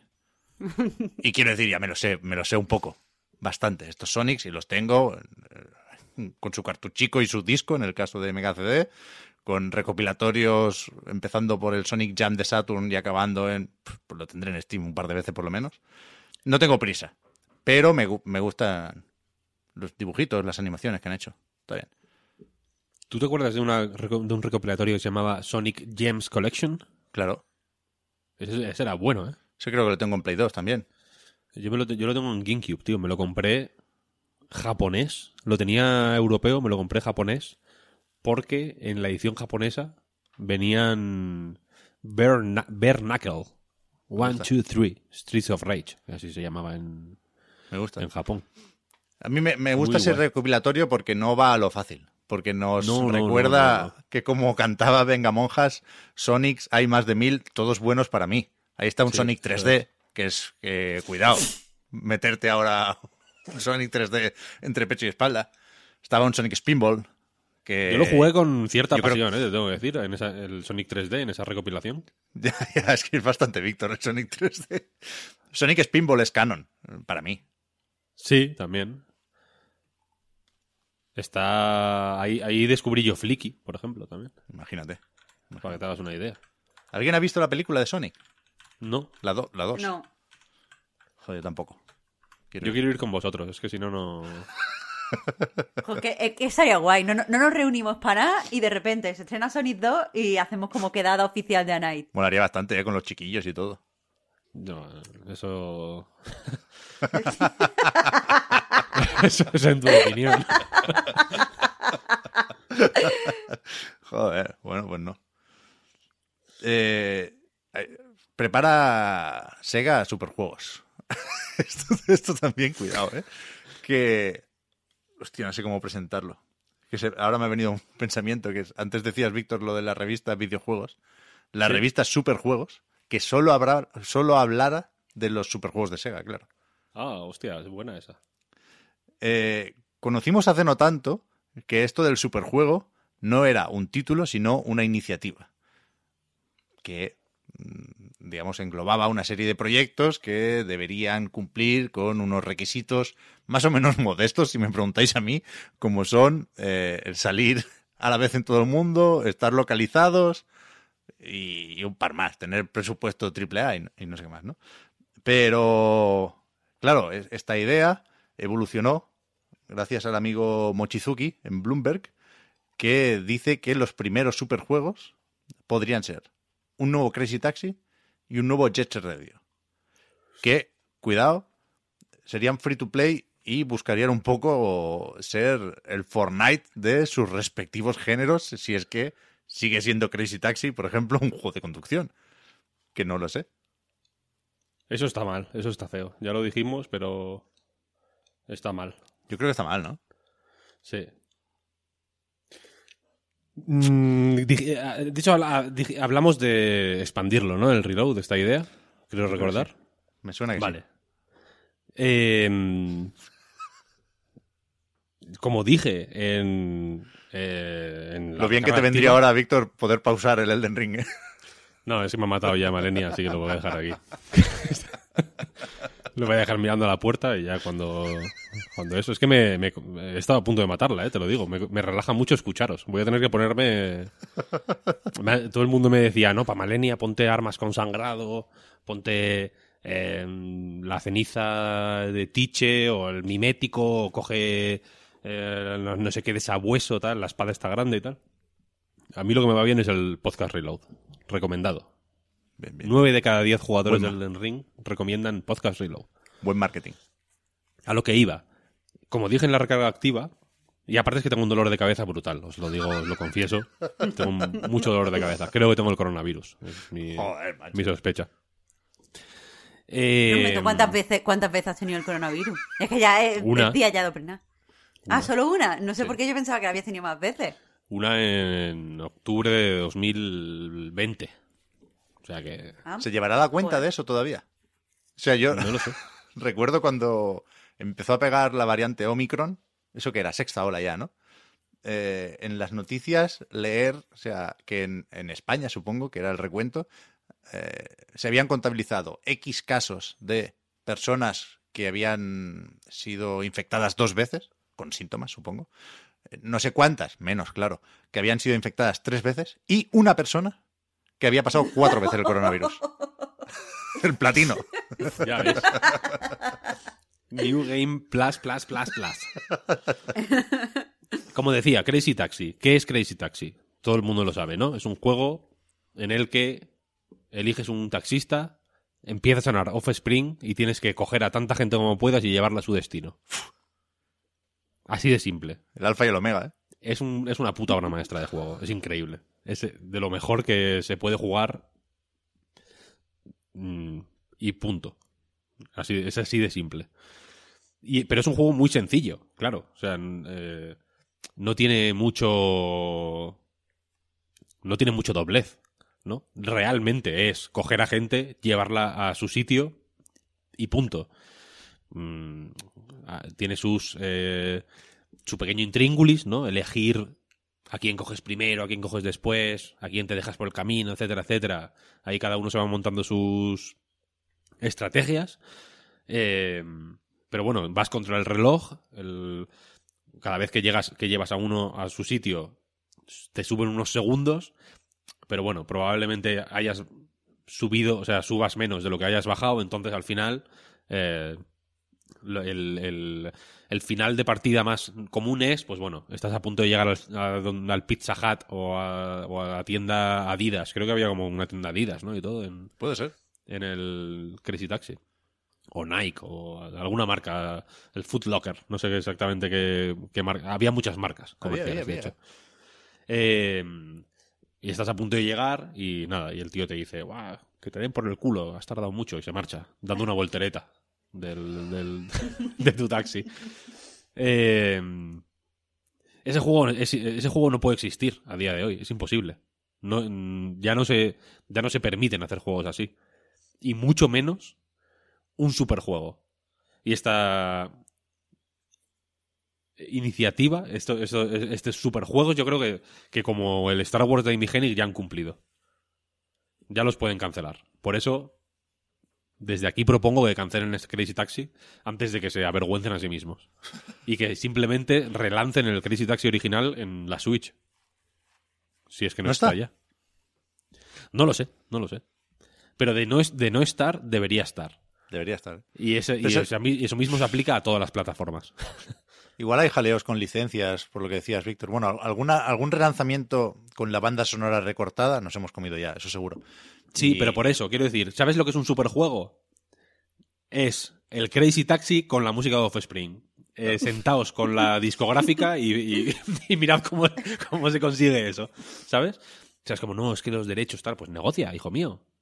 ¿Sabes? Quiero decir, no puedes negociar una puta canción de mierda de, de Offspring que está más pasada que, que, que, que los cereales abiertos que tienes en el fondo de, de- de la despensa y vas a poder hacer un superjuego. Ah, O algo que se pueda llamar superjuego. ¿Qué es un superjuego? Varios juegos ¿Sabes? triple A juntos. O sea, Junto- como, No, como- Uno no, uno es un juego normal, pero si, si, Claro, si pones las cajas de cuatro una encima de la otra es un superjuego de pronto, ¿no? claro. Es, es como, eh, no sé, un- un- como una feria. Vamos a ver, una, un, un, un puesto es un solo puesto, es un puestecito. Eso, o, o ahora que estamos en San Jordi. Pues, si tú pones un puesto de libro en la calle random, pues es un puesto de libro. Ahora, si pones varios puestos uno detrás de otro, eso es la feria de San Jordi. Pues lo mismo con un superjuego. O sea, un, un O sea, superjuego no es un concepto, es una agrupación. una persona vestida de sevillana bebiéndose un calimocho es simplemente eso, y, pero muchas es la feria de abril, ¿quieres decir? Claro, Vale, Claro. Vale, vale, vale. Exacto. Eso sí, los superjuegos son lo mismo. A mí me gusta más Superjuego que Cuádruple A, ¿eh? Bueno, hombre, a ver, evidentemente. Pero ¿por qué? Porque cuádruple A hace referencia a un producto que tiene una A más, ha subido un nivel de As. Pero superjuego, ya te digo, es otra- otro concepto totalmente diferente. Pero quiero decir, la- a lo que yo iba, yo lo digo en serio, ¿eh? lo estoy hablando muy en serio. Me, me quiero mostrar vulnerable, como dije antes. Eh, la- lo único que puede salir de aquí, viendo cómo están las cosas y, y- y viendo a lo que las aguas que parece que trae este río, es dolor. Dolor sí, para todo el mundo, para toda la gente involucrada. Dolor sí. para los responsables del Crazy Taxi original, que probablemente trabajen todavía en Sega. Hay mucha gente mayor trabajando en Sega, ¿eh? Gente de 60 años. De verdad, ¿eh? Os lo digo. ¿Cómo lo sabes, tío? Porque, Te voy a porque preguntar. sí, de Ojalá, verdad, de verdad. No, de verdad, de verdad. Hay mucha gente, hay mucho mayor ahí. Mucho viejito que jugó, eh, ancianos, ¿no? Como el, como el maestro de Uma Thurman en Kill Bill, ¿sabes? Con la barba así blanca larga, que, programaron el Crazy Taxi con, en papel y, con pluma. Y que ahora van a ver cómo se, se transforma en, en una vergüenza. Porque quiero decir, la mezcla de Crazy Taxi más Fortnite, como la mezcla de cualquier cosa más Fortnite, el único, la única, la- el único resultado es ver- vergonzoso. Es peor que, quiero decir, eh, Dios más Fortnite es una vergüenza. es, peor que Dios sin más, quiero decir. Para que te hagas una idea. A eso es a lo que me refiero. ¿Viste que metieron un emote del, de Butan Clan? Sí. Que es una vergüenza, que es vergonzoso. Y al Caballero Luna. Lo estoy viendo yo ahora. Vergonzoso. Eso es- a, a eso es a lo que voy. Que es que no se puede hacer, Pep. Que- para- tienes que pararlo, tienes que pararlo, Pep, por favor. se puede dar la situación de que con el micropago correspondiente puedas tener a Spider-Man conduciendo un taxi.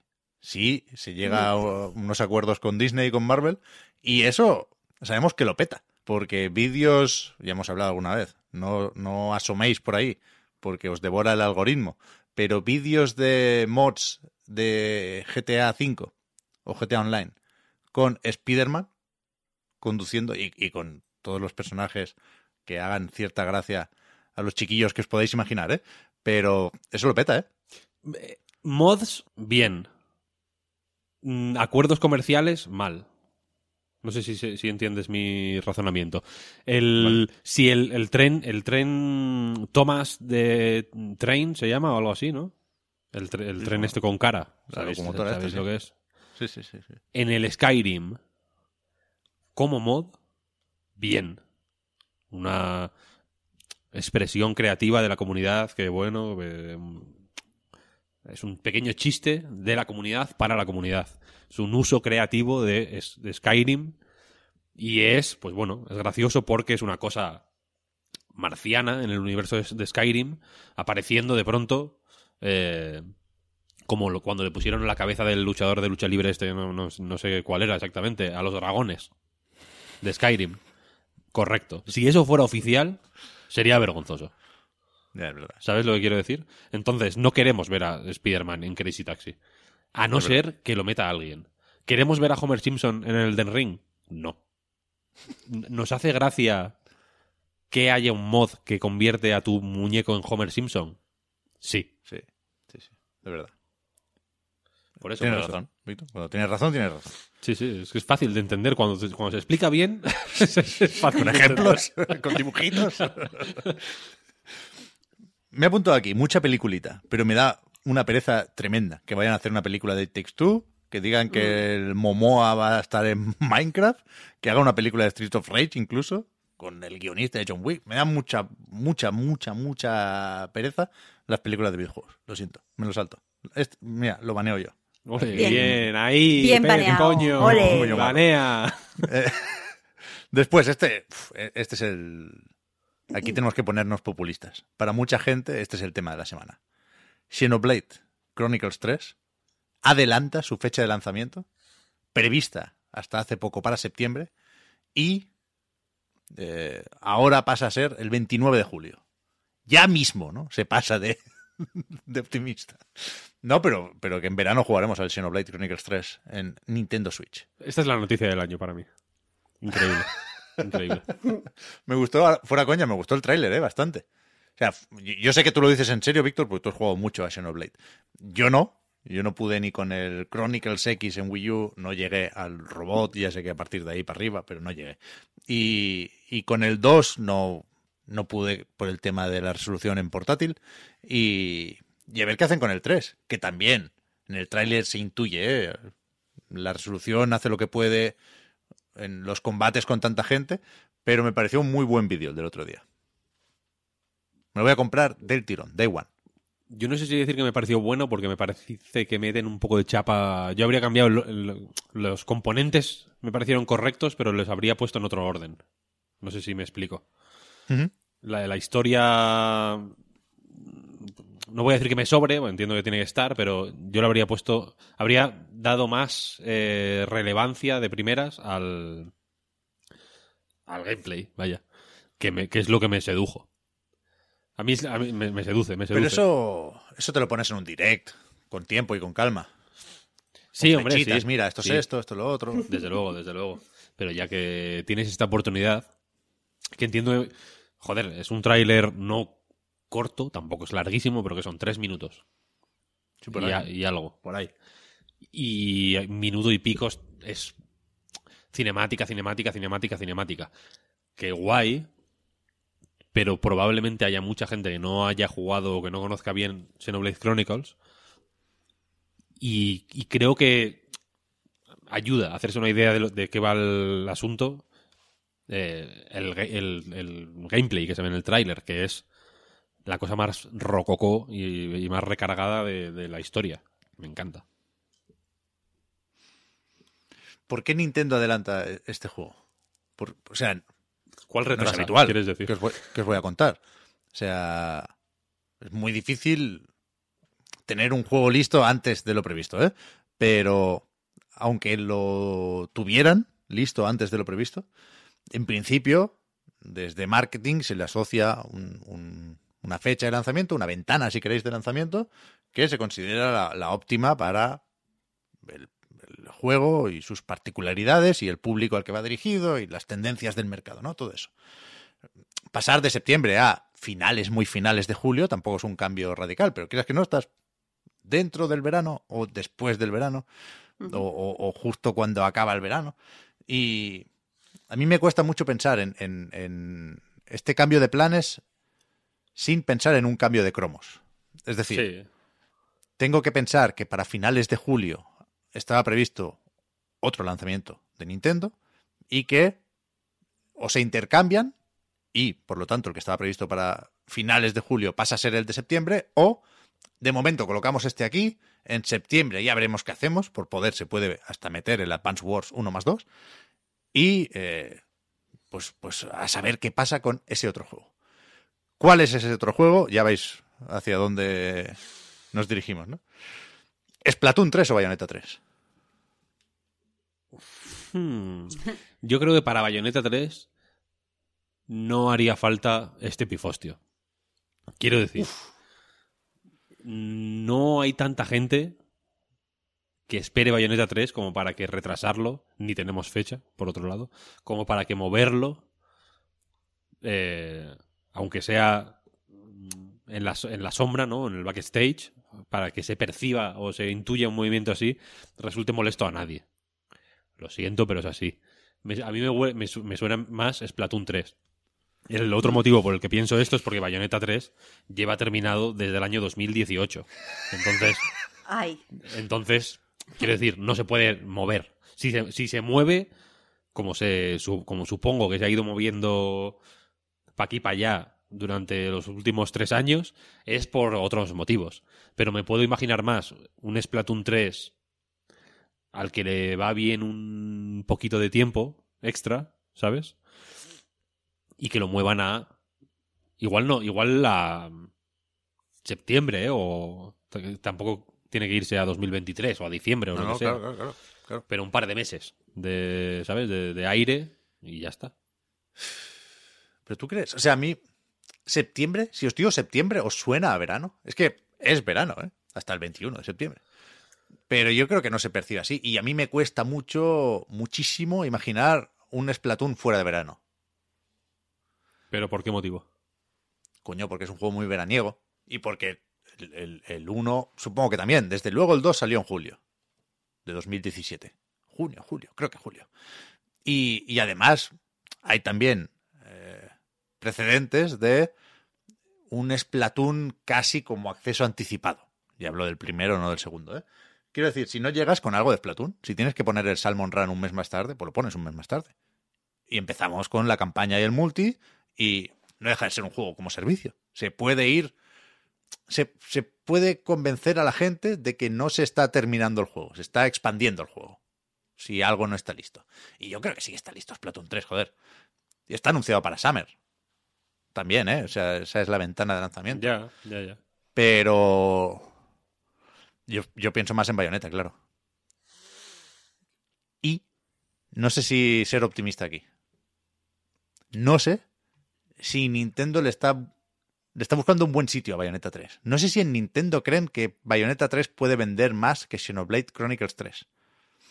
Que tampoco es el super JRPG mainstream, pero el, Dios no, o sea, el, el 2, perdón, no vendió mal. Seguramente vendió más que Bayonetta 2, que no vendió un carajo, ¿eh? Pero es que el otro día de estos pasé una captura, no, o sea, a las pruebas me remito, ¿eh? En Eurogamer.net ahora no sé muy bien por qué, contexto. Les ha dado por las encuestas. Sí, Supongo, es verdad. supongo que, El supongo- engagement. Supongo, que tiene que ver, efectivamente, Marta, con el engagement, pero son muy raras, porque no son encuestas asociadas necesariamente a una entrada, que a veces también. O sea, ayer salía el DLC o la expansión del Outriders, pues había una encuesta que decía, ¿vais a volver a Outriders? Pues sí, no, ya veremos, ¿no? Pero hay algunas que, que aparecen y luego refrescas la página y ya no están. O en esa misma entrada ahora aparece una encuesta distinta porque se habla de un tema lo bastante genérico como para poder preguntar varias cosas. Entonces, yo tengo que imaginar que es por, bueno, para conocer a la audiencia, ¿no? Para decidir si se hace una guía de este juego o de tal otro, ¿no? La cuestión es que el otro día me metí en una entrada, lo digo porque no, aunque os diga cuál, que era un podcast en el que hablaban con Chris Tapsel, se llama, creo, el responsable de las críticas en Eurogamer, y me salió esta encuesta. Ahora me he metido y no está, ¿eh? Pero por si os sale y queréis contrastar los datos. Eh, yo la hice hace tres o cuatro días, con lo cual los resultados pueden haber variado. Pero preguntaban en Eurogamer.net, ¿qué juego estás esperando con más ganas para 2022? Primera opción, Starfield. Consiguió, o conseguía en ese momento, un 26% de los votos. Bien. Todos lo tenemos en mente, ¿no? Pokémon eh, Scarlet and Violet, ¿cómo era? Púrpura. Escarlata y, y- Púrpura y escarlata, eso, no me salía el púrpura. 21%. Bien también. God of War Ragnarok. 18%. Bueno, el otro día salió el Cory a decirnos que, que se vienen cositas. Gotham Knights, no sé por qué han metido esta opción, pero tiene un 9%. La gente también déjala ir. Y finalmente, Bayonetta 3. 26%. Empate con Starfield. Las ganas están ahí, ahí. Esta encuesta yo creo que es mm, poco, poco fiable. ¿eh? ¿Tú crees? Sí. Sí. Me, me- parece que no tienen una muestra representativa, ¿eh? Por lo que sea. Pero, es, pero es tal cual, ¿eh? Yo voté bayoneta, Yo- yo- claro. Claro, yo no te digo que 26%. tú hayas alterado los datos. Yo te digo que quizás la muestra que estaba ahí viendo eso no era lo suficientemente representativa. Pero ¿no creéis que va a vender bien Bayonetta 3? Quiero decir, viniendo de Babylon's Fall, de Platinum siempre se habla, bien o mal. Últimamente más mal que bien. Pero va a estar, Bay- Bayonetta 3 no puede fallar, va a estar bien. Va a tener un Metacritic de 92. Y... Y yo creo que le viene bien a Switch un Bayonetta 3, coño. Y creo que Nintendo lo va... Va a hacer todo lo posible para que Bayonetta 3 sea un éxito. Cosa que no hizo con el 2, que no hizo con Wonderful bueno, con Wonderful 101 un poco, que tuvo un direct y todo el camilla. Pero, hostia, igual me he vuelto loco, ¿eh? Al intentar ser optimista, me he pasado de frenada. Pero, pero yo creo que, que- que le van a buscar un buen sitio a Bayonetta 3, ¿eh? Sin ser malo el de Xenoblade Chronicles, ¿eh? Porque tienes todo el verano, me parece un- una muy buena fecha de lanzamiento. Mejor julio que septiembre para Xenoblade Chronicles 3, mira lo que te digo. Y ojalá alguien en Nintendo haya hecho ese razonamiento.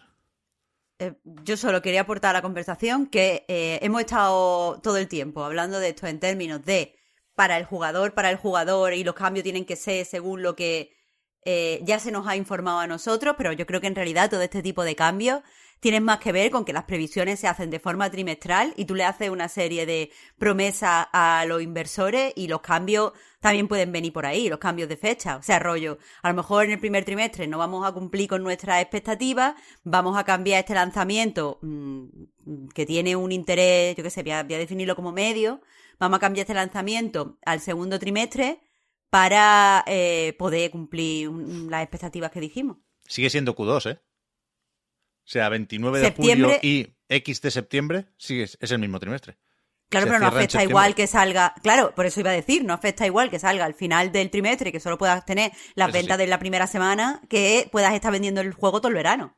Eso sí. Bueno, al Kirby le dio un poco igual, ¿eh? Saliendo el 25 de marzo, se hinchó, ¿eh? Salen dentro de poco los resultados.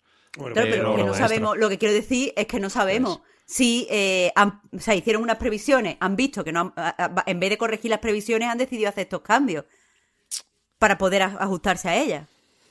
Que no todo tiene por qué ir hacia, hacia el jugador, es lo que quiero decir, que yo creo que nosotros importamos menos de lo que deberíamos. Para una vez. Que me pongo en lo mejor. No. No, yo creo que Xenoblade es un tipo de juego, ahora fuera coñas, que vende mucho la primera semana.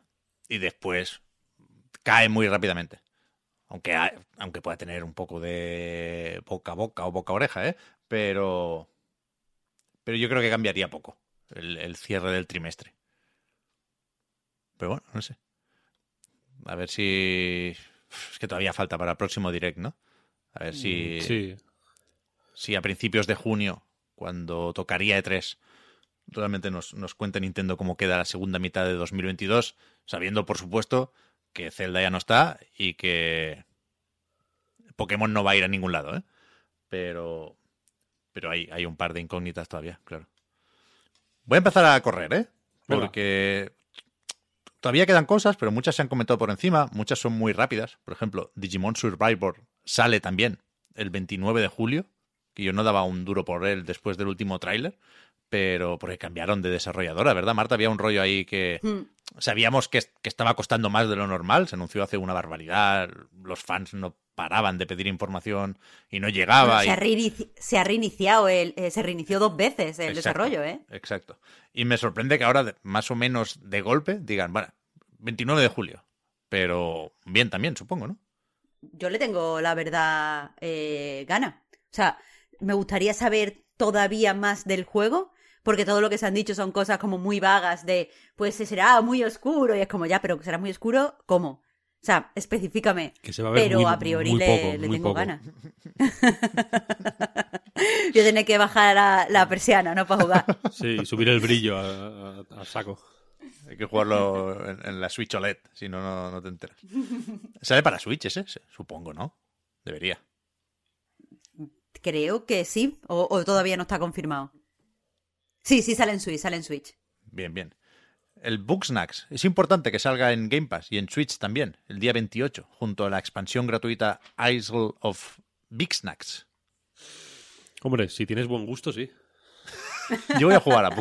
El- no sé si el 28, a lo mejor me lo pongo el 26, vaya, porque lo tengo del Plus en Play 5, pero se va, o sea, con el tiempo que ha pasado desde ese estreno en PlayStation, igual ha ido quedando atrás el rollo de qué coño hace este juego en la presentación de una consola de nueva generación y ha quedado más el tiene cosas que decir Bugsnax, ¿no? Claro, yo creo que la gente ha ido descubriendo poco a poco que es un juego de culto. Yo fui la primera que cuando lo vi por primera vez me puse súper de culo, en plan, pero ¿qué es eso tan feo? ¿Qué es esta canción tan ridícula? Eh, y lo que me llamó a jugarlo al final era que todo el mundo me decía, no, pero que esto tiene sentido, no, pero que esto no es lo que parece. Y yo creo que eso es lo que se ha sentado, es algo así como lo que pasó, o en mi experiencia lo que pasó con el Doki Doki, que cuando eh, empecé a escuchar ya sobre el juego, eh, era como, pero pruébalo, esto no es lo que parece, pero no sé qué, y eso siempre te llama. Y si la gente puede probarlo eh, en el Game Pass, pues supongo que, que, o sea, a lo mejor si tiene que pagar, mm, por mucho que le digan, mira, esto no es, no sé qué, no se atreve, pero si está en el Game Pass, pues te acerca.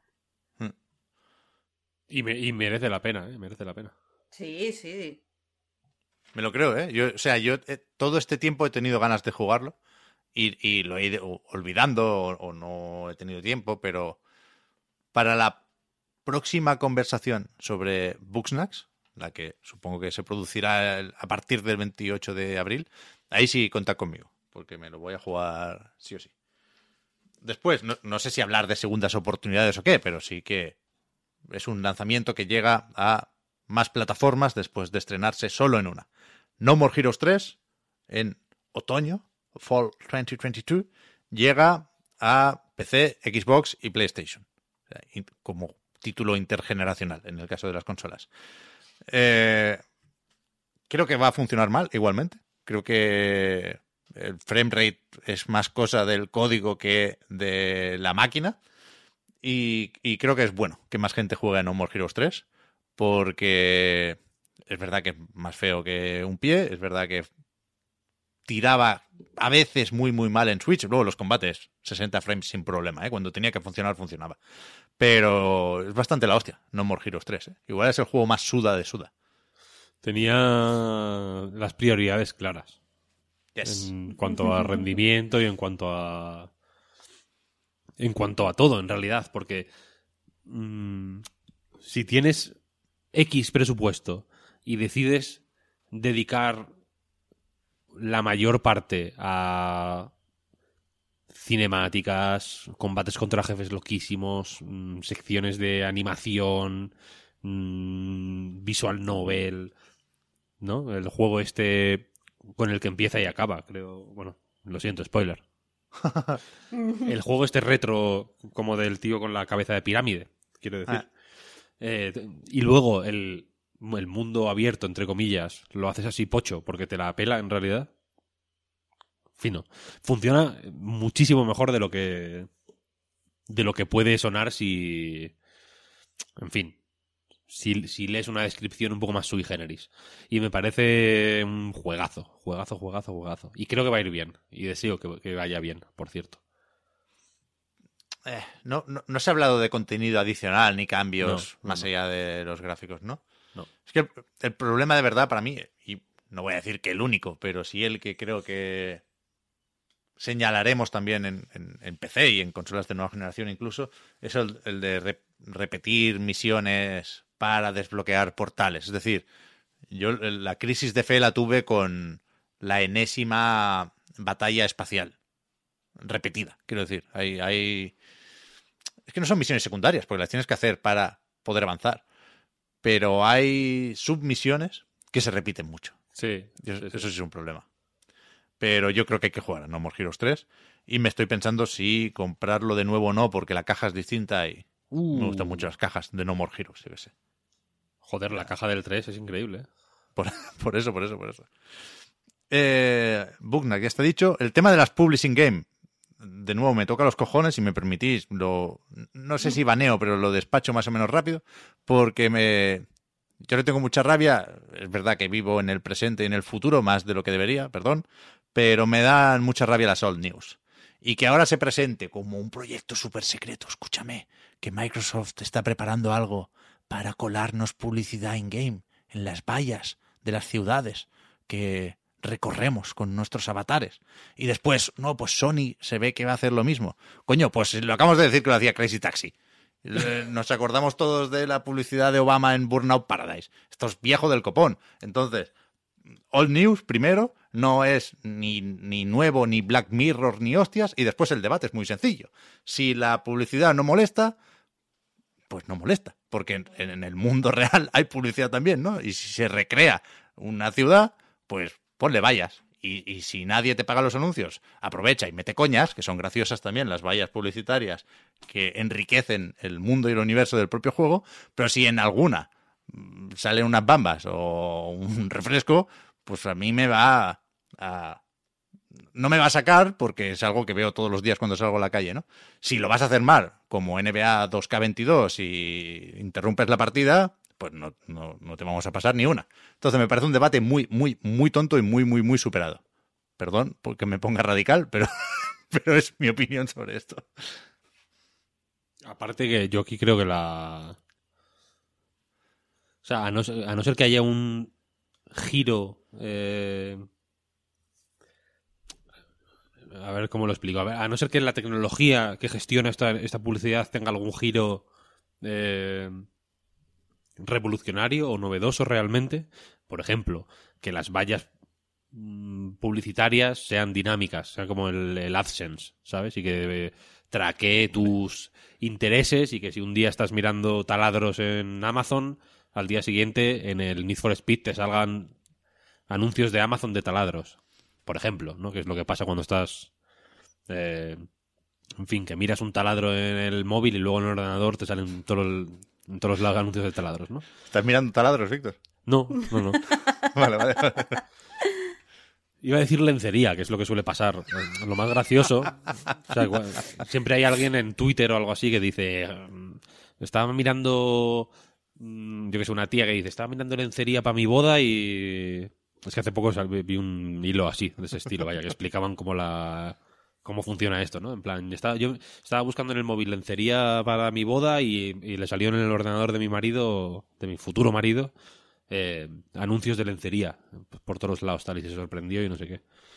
Eh, a no ser que sea algo así, efectivamente es una cuestión que, que no tiene mucho doblez, quiero decir, ni mucha, ni mucha discusión porque mm, otra cosa no, pero expri- exprimir al máximo los espacios en los que se puede meter publicidad es algo que ya hacen o que ya intentan hacer o que ya quieren hacer muchas compañías, ¿no?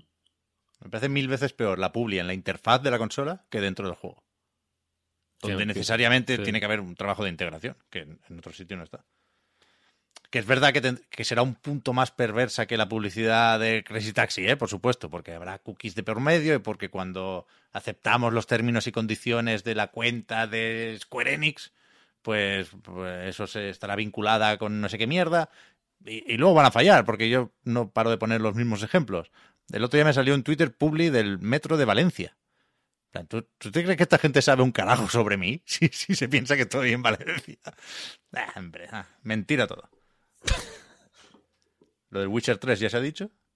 Lo del F1 2022 lo hemos comentado en la recarga activa, el 1 de julio sale. Y lo último que tengo, We Did It, eh, el MetaQuest Showcase, o MetaQuest Gaming Showcase igual.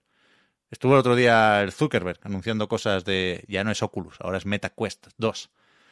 Y lo decíamos también ayer al comentar la jugada. Yo creo que fue un eventito correcto en tanto que si tienes unas Quest, pues no las guardas todavía, ¿no? Porque hay más contenido para Beat Saber, porque el nuevo de eh, Walking Dead, que precisamente es de Skydance, pero no es de Skydance New Media, es de Skydance Interactive, que parece que tienen un par de equipos como poco ahí, eh, pues, pues seguramente va a estar bien, pero no, no creo que nadie se compre, nadie que hasta ahora no hubiera estado tentado de tener unas gafas de realidad virtual, desde luego no se las va a comprar porque el Zuckerberg crea que todavía nos gustan los cazafantasmas.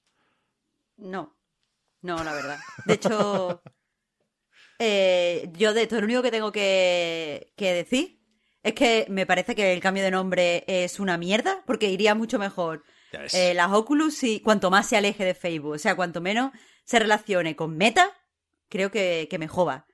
Así que, no sé, Hombre, me parece que todo, todo mal. Lo querrán relacionar al máximo, ya que, ya que lo tienen, es su. es No, no, li- pero- literalmente la puerta de entrada al metaverso, vaya. Pero es que. Es que lo del metaverso es una mierda. O sea, Sí, es una que estupidez, cuando, cuando se. O sea, tiene- tienes un, un software, un hardware que en mi opinión es fantástico. Que funciona de puta madre. Que es, eh, eh, eh, con comillas, por supuesto, pseudo accesible. Y lo quieres relacionar con una cosa que ya desde el principio nace como Facebook, que Facebook ya huele fatal. O sea, yo no conozco a nadie que Facebook le parezca bien. Ni incluso a los usuarios de Facebook, Facebook le parece bien. ¿Sabes? La peña esa de ultraderecha, que no hace más que, que compartir, mm, yo qué sé, que, que en Disney son unos groomers y no sé qué mierda. Esa gente también odia Facebook, a pesar de pasar el día en el Facebook. Y tú quieres relacionar ese, ese hardware que parece que funciona bien, que tiene cierta buena reputación, a- quieres relacionarlo aún más con la mierda esta del metaverso que ya nació como algo que la gente considera infecto, es que me parece una jugada malísima. O sea, que quiero jugar al MOS, es lo único que saqué del evento, pero ya está. Ya ves, es verdad. Pero es que, la caña. o sea, obvio que todo el mundo que está en Facebook odia Facebook. Esa es la forma de relacionarse con las cosas ahora. Antes, eh, Marta, por Dios, he hecho un speech de media hora sobre esto para que, para que no, para no tener que hablarlo más adelante. Perdón. Obviamente, mm, es como, va, Facebook es una mierda. Y la gente que está en Twitter le gusta Twitter. ¿Hay alguien en Twitter que le guste estar en Twitter? Ah, Hay una persona, nada más, que se llama Elon Musk. Y, quiere comprárselo. El resto, evidentemente, lo odiamos. Tenemos una relación increíblemente tóxica con, con Twitter. Precisamente yo creo que la que Meta, o sea, eh, las Quest, quiero decir, si algo hace es eh, con- eh, crear un espacio en el que alguien se relaciona con el, el ecosistema Facebook de una forma entusiasta y positiva.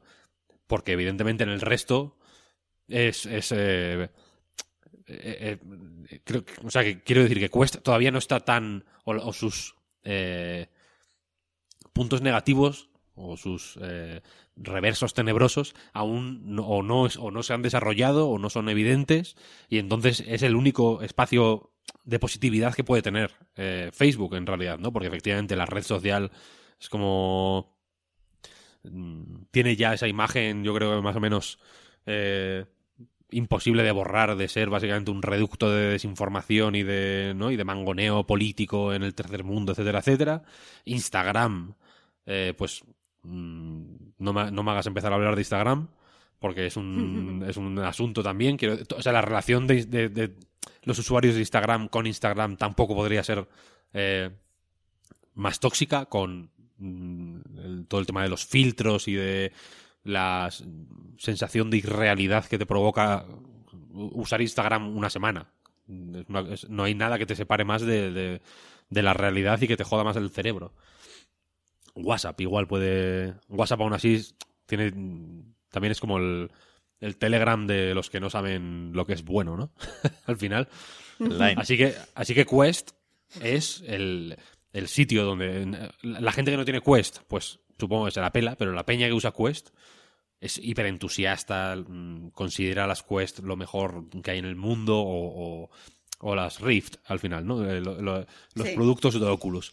Lo máximo, la, la revolución más total, una cosa que hay que vivir para entender, el futuro de, de la tecnología y de, y de la sociedad, etcétera, etcétera, etcétera.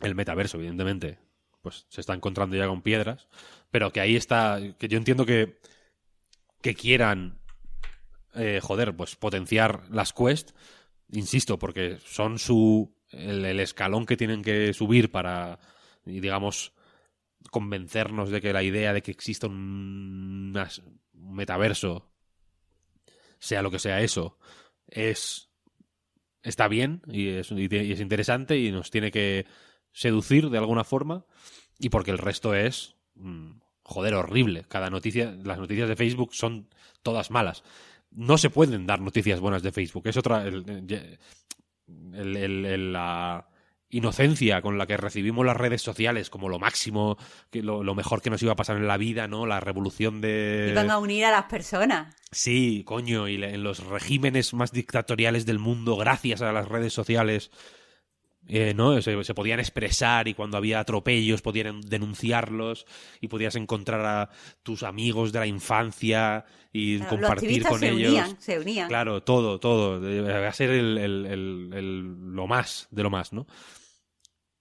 Y la hostia fue fuerte. Quiero decir, entonces ahora ya es como, ah, son una mierda las redes sociales, tal, no sé qué, no sé cuál. Ya, ya no se puede, ya no existe capacidad para, o sea, posibilidad de relacionarse de forma optimista o inocente con estas cosas, ¿no? Con Quest, sí, como sabrá cualquiera que haya hablado con alguien entusiasta de la realidad virtual, vaya. Estaba pensando, ¿esto sale en, PlayStation VR también? ¿El cazafantasmas? Perdón, ¿eh? por volver de forma tan brusca al, al MetaQuest Gaming Showcase. Pero es que no. Estaba pensando que Zuckerberg realmente, ya, ya no, ya no solo Facebook, es una plataforma odiada. Yo creo que Mark Zuckerberg es una de las personas más odiadas del mundo. A mí que. ¿Te principio- refieres a nuestro amigo el ojo de Sauron? Sí, no. cariñosamente. ¿Por qué pero dices que, eso? Pero que a, mí- a mí me da igual la red social. Facebook, igual que cualquier otra. Pero, pero creo que odio a Mark Zuckerberg. Lo veo, me da muchísima rabia, muchísima. Y, y entonces, que alguien piense que es buena idea meter a este tipo en la presentación para convencer a los gamers de que se compren. Ya, ya no te hablo del metaverso, en esa presentación sí, claro, mételo, porque lo, que quieres es eh, aparentar interés de cara a los inversores. Pero en una presentación de juegos, meter al Zuckerberg me parece de no entender a qué están jugando, jeje. Y, y lo único que me parecería interesante sería si saliera para decir, bueno, efectivamente esto es una apuesta decidida, aquí estoy yo con mi chequera y vamos a comprar o financiar tal juego, ¿no? Un poco lo que hizo la última vez, hace unos meses, con el GTA San Andreas, que es, hostia, soy Mark Zuckerberg, puedo no comprar a Rockstar, pero sí pedirle un jueguico, que eso vale un, un buen dinero, ¿eh? Pero claro, no hemos visto nada todavía de ese San Andreas, a saber cómo será. No deja de ser San Andreas, ¿eh? Tampoco está aquí re- resucitando el Agent o comprando la exclusividad de GTA 6. Los cojones, claro. Pero que salga Zuckerberg a decir, mira, uno de los cazafantasmas que es de Sony Pictures, que el tráiler es mentira, que a saber, por eso preguntaba, ¿eh? si sale en PlayStation VR, a saber si es exclusivo y que, joder, es que hace igual cuatro semanas se anunció un juego cooperativo de los cazafantasmas para cazar fantasmas sin realidad virtual. Entonces me, me pareció un aterrizaje de los peores que recuerdo en un evento así y, y es una pena, porque creo que efectivamente, Marta, Quest tiene todo lo necesario, más que PlayStation VR 2, para popularizar la realidad virtual. Y lo que falta son juegos. Que los que los que salieron aquí, un Red Matter 2, un Moss Book 2, un, mucha secuela, eh, eso sirve para, para reafirmar a quien ya tiene ese dispositivo, ¿eh? que no, no es poca gente, se, se están vendiendo bien. Las Meta Quest 2 faltaría más. Pero para pasar al siguiente nivel, hace falta un juego de un calibre que ni se acerca a lo que vimos el otro día. Y que todos tenemos en mente Half-Life Alyx y está el Bone Lab que puede resistir algunas comparaciones, pero yo, yo creo que si el objetivo es popularizar la realidad virtual, para lo que sea, ¿eh? como caballo de Troya, para el metaverso, para, para lo que sea, hace falta otro, otro, tipo de propuestas. Quiero decir, estas ya llevan muchos años ahí. Todo el mundo eh, que, que se convence con esto ya tiene Oculus Quest. Para buscar a más gente hay que hacer otra cosa. Sí. Hay que hacer otra cosa. No, sin dejar de hacer esto, que insisto, ¿eh? está muy bien, pero hay que hacer otra cosa. Y, y, y, y, no parece que esté nadie, nadie, nadie por la labor. Pero bueno. Mm, a ver, es que será, también será, es un, será, complicado, ¿eh? Por supuesto. Es una cosa más o menos minoritaria. Mmm, que necesita mucha investigación, que no es como hacer un sí. juego, ¿sabes? Que te lo hace cualquier canelo por ahí con un tutorial. Y que cuesta. comillas. La, o sea, Oculus tiene poco de Rift y mucho de Quest. Los juegos que se anuncian aquí tienen que funcionar en el dispositivo sin necesidad de ordenadores, ¿eh? Y ahí veremos si PlayStation 5 aporta otras cosas. Pero a mí me, me da un poco de pena que la apuesta por la realidad virtual sea esta. Y no pueda ser otra. Pero bueno, no tiene más, ¿eh? No, se habló mucho del MetaQuest Showcase. Y con esto, porque lo del Witcher 3 también lo hemos mencionado, y no tengo nada más en la lista, disculpas si me he dejado algo importante, pues hemos llegado al, al final de este papelico. No al final del podcast, porque vamos a coger aire y después hablamos de a qué hemos jugado estos. Ready to pop the question? The jewelers at BlueNile.com have got sparkle down to a science with beautiful lab-grown diamonds worthy of your most brilliant moments. Their lab-grown diamonds are independently graded and guaranteed identical to natural diamonds, and they're ready to ship to your door. Go to Bluenile.com and use promo code LISTEN to get $50 off your purchase of $500 or more. That's code LISTEN at Bluenile.com for $50 off. Bluenile.com code LISTEN. Hiring for your small business? If you're not looking for professionals on LinkedIn, you're looking in the wrong place. That's like looking for your car keys in a fish tank. LinkedIn helps you hire professionals you can't find anywhere else, even those who aren't actively searching for a new job but might be open to the perfect role. In a given month, over 70% of LinkedIn users don't even visit other leading job sites. So start looking in the right place. With LinkedIn, you can hire professionals like a professional. Post your free job on linkedin.com/people slash people today.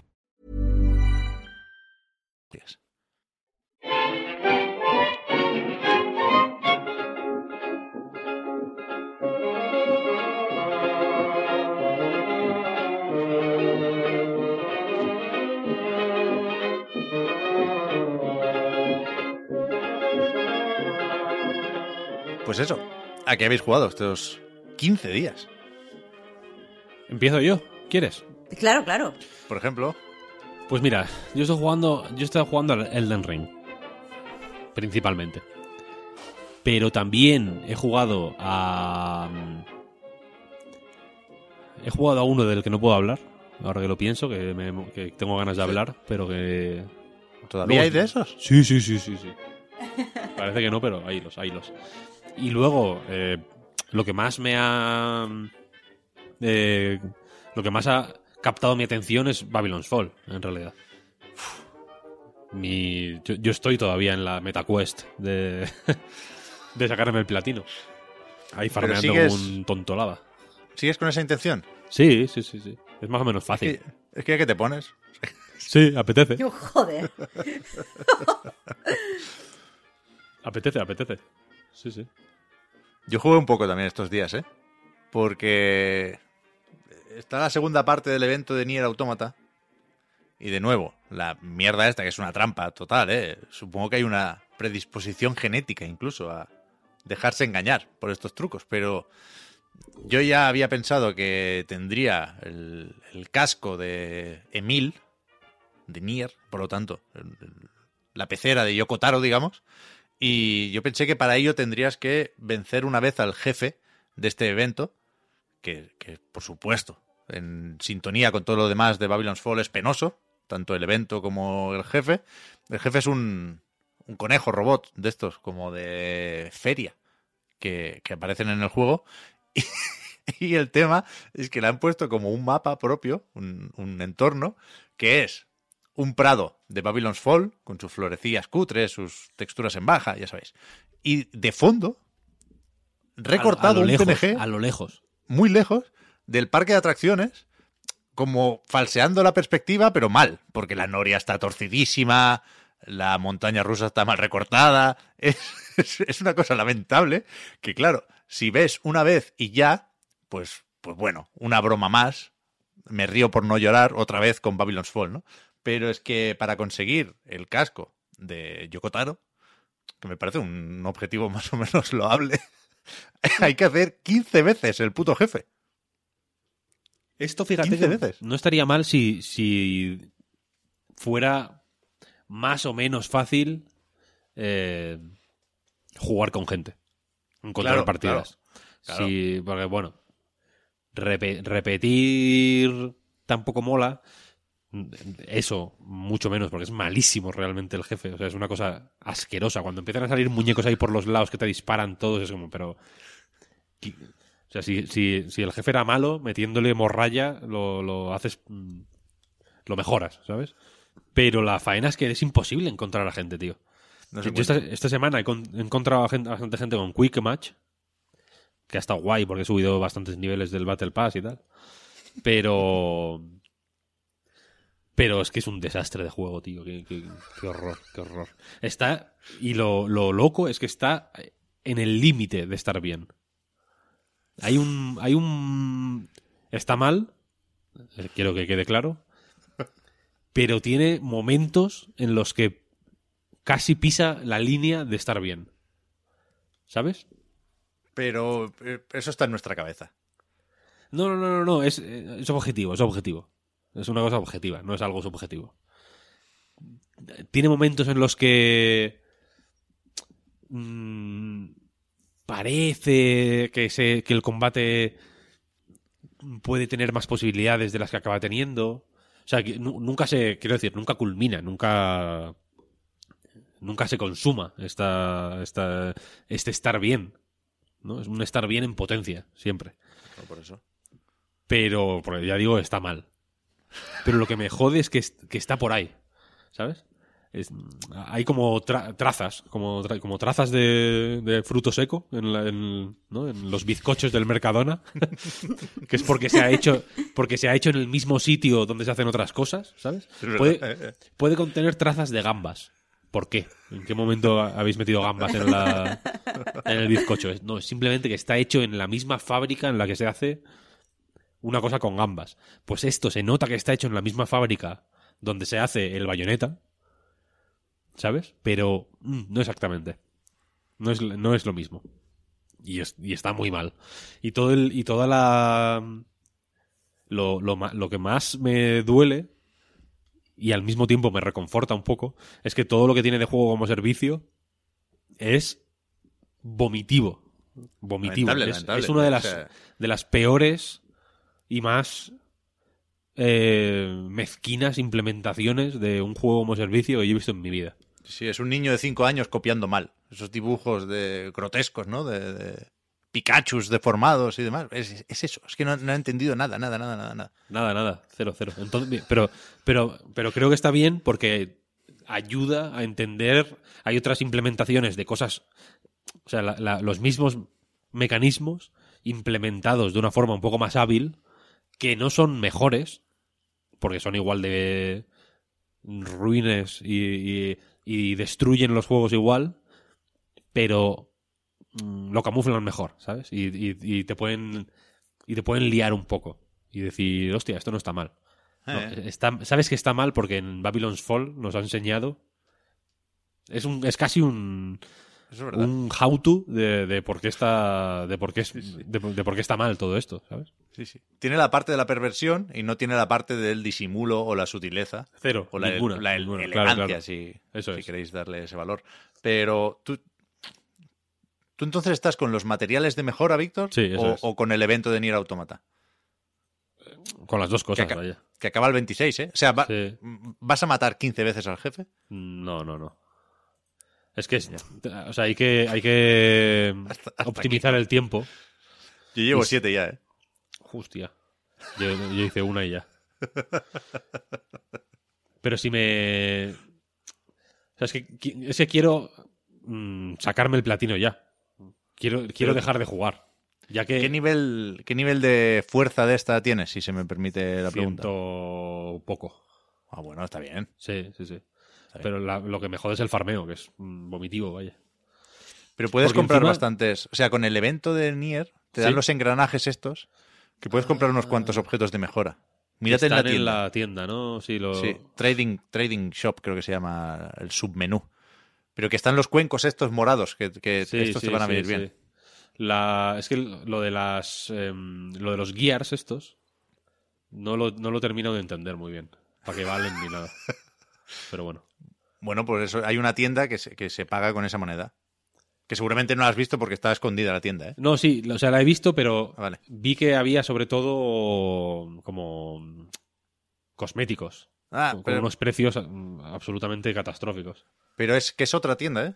O sea, cuidado, está la Ah. tienda del traje de 2B, que es la que todo el mundo... Bueno, es la gran esperanza, supongo, de Matsuda y de más taraos de Square Enix, que, que esas solo puedes comprar con dinero. Pero luego hay otra, que es la de los engranajes. Que ahí hay un traje de A2, que, que también está bien, mola más A2 que 2B.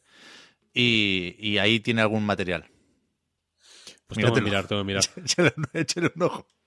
Sí, sí, no. Lo, voy, lo voy a mirar, lo voy a mirar. Yo, yo, yo, o sea, esto sí ahora, insisto, ¿eh? tiene un, un punto de broma. Yo estoy cómodo en la guasa, pero también estoy más atrapado por una espiral de mierda de lo que me gustaría reconocer, ¿eh? Pero en cuanto consiga la cabeza de Yokotaro, yo borro el juego. No, no hay discusión, no hay, no hay problema, no va a ir le vas a dar oportunidades. hasta aquí. Claramente hasta aquí la broma. Pase lo que pase con futuros eventos que ellos dicen, publicaron un post, ¿lo viste? De vamos Sí. a cerrar. Dicen, no, que tenemos ya hecha la temporada 2. No habrá temporada 3. Sin duda, no habrá temporada 3. Es que realmente, o sea, se no- se- es un juego que se nota que hay poca gente jugando. Es- eh, da mucha pena. Da mucha pena. Da mucha, mucha, mucha pena. Y también Bueno. he estado jugando, por si os eh, sirve de algo, al Gran Turismo 7. Me gusta. Te he visto muchas fotos en Twitter, ¿no? El modo foto este de colocarlo. Escapes, sí, sí. Colocar el coche encima de, de las fotos, justamente. Yo le decía, al, le decía al Puy, joder, vaya mierda esto del Escapes, tal. Y me decía, pero qué va, tío, si yo he estado horas y horas y horas haciendo fotos. Y efectivamente, está muy guay. Y luego he jugado algún- algunos cuantos jueguitos así más pequeños, de naves y tal. Recomiendo uno que se llama Z Warp, Mira. como suena. Es barato, cuesta 5 euritos. Un juego de naves muy muy chulo, muy muy chulo. Y por último, en estos 15 días también he jugado a Getsu Fumaten. El ¿De juego Konami? este de Konami, este que es básicamente un eh, Death Cells de Konami, ¿no? ¿Pero este qué le pasa? O sea, ¿está en acceso anticipado todavía o ha salido ya? Eh, salió ya, salió ya. Vale, vale. Es que no sé quién me dijo, seguramente el Puy, que se lo fuma, jeje, todo esto, que en Switch iba muy mal.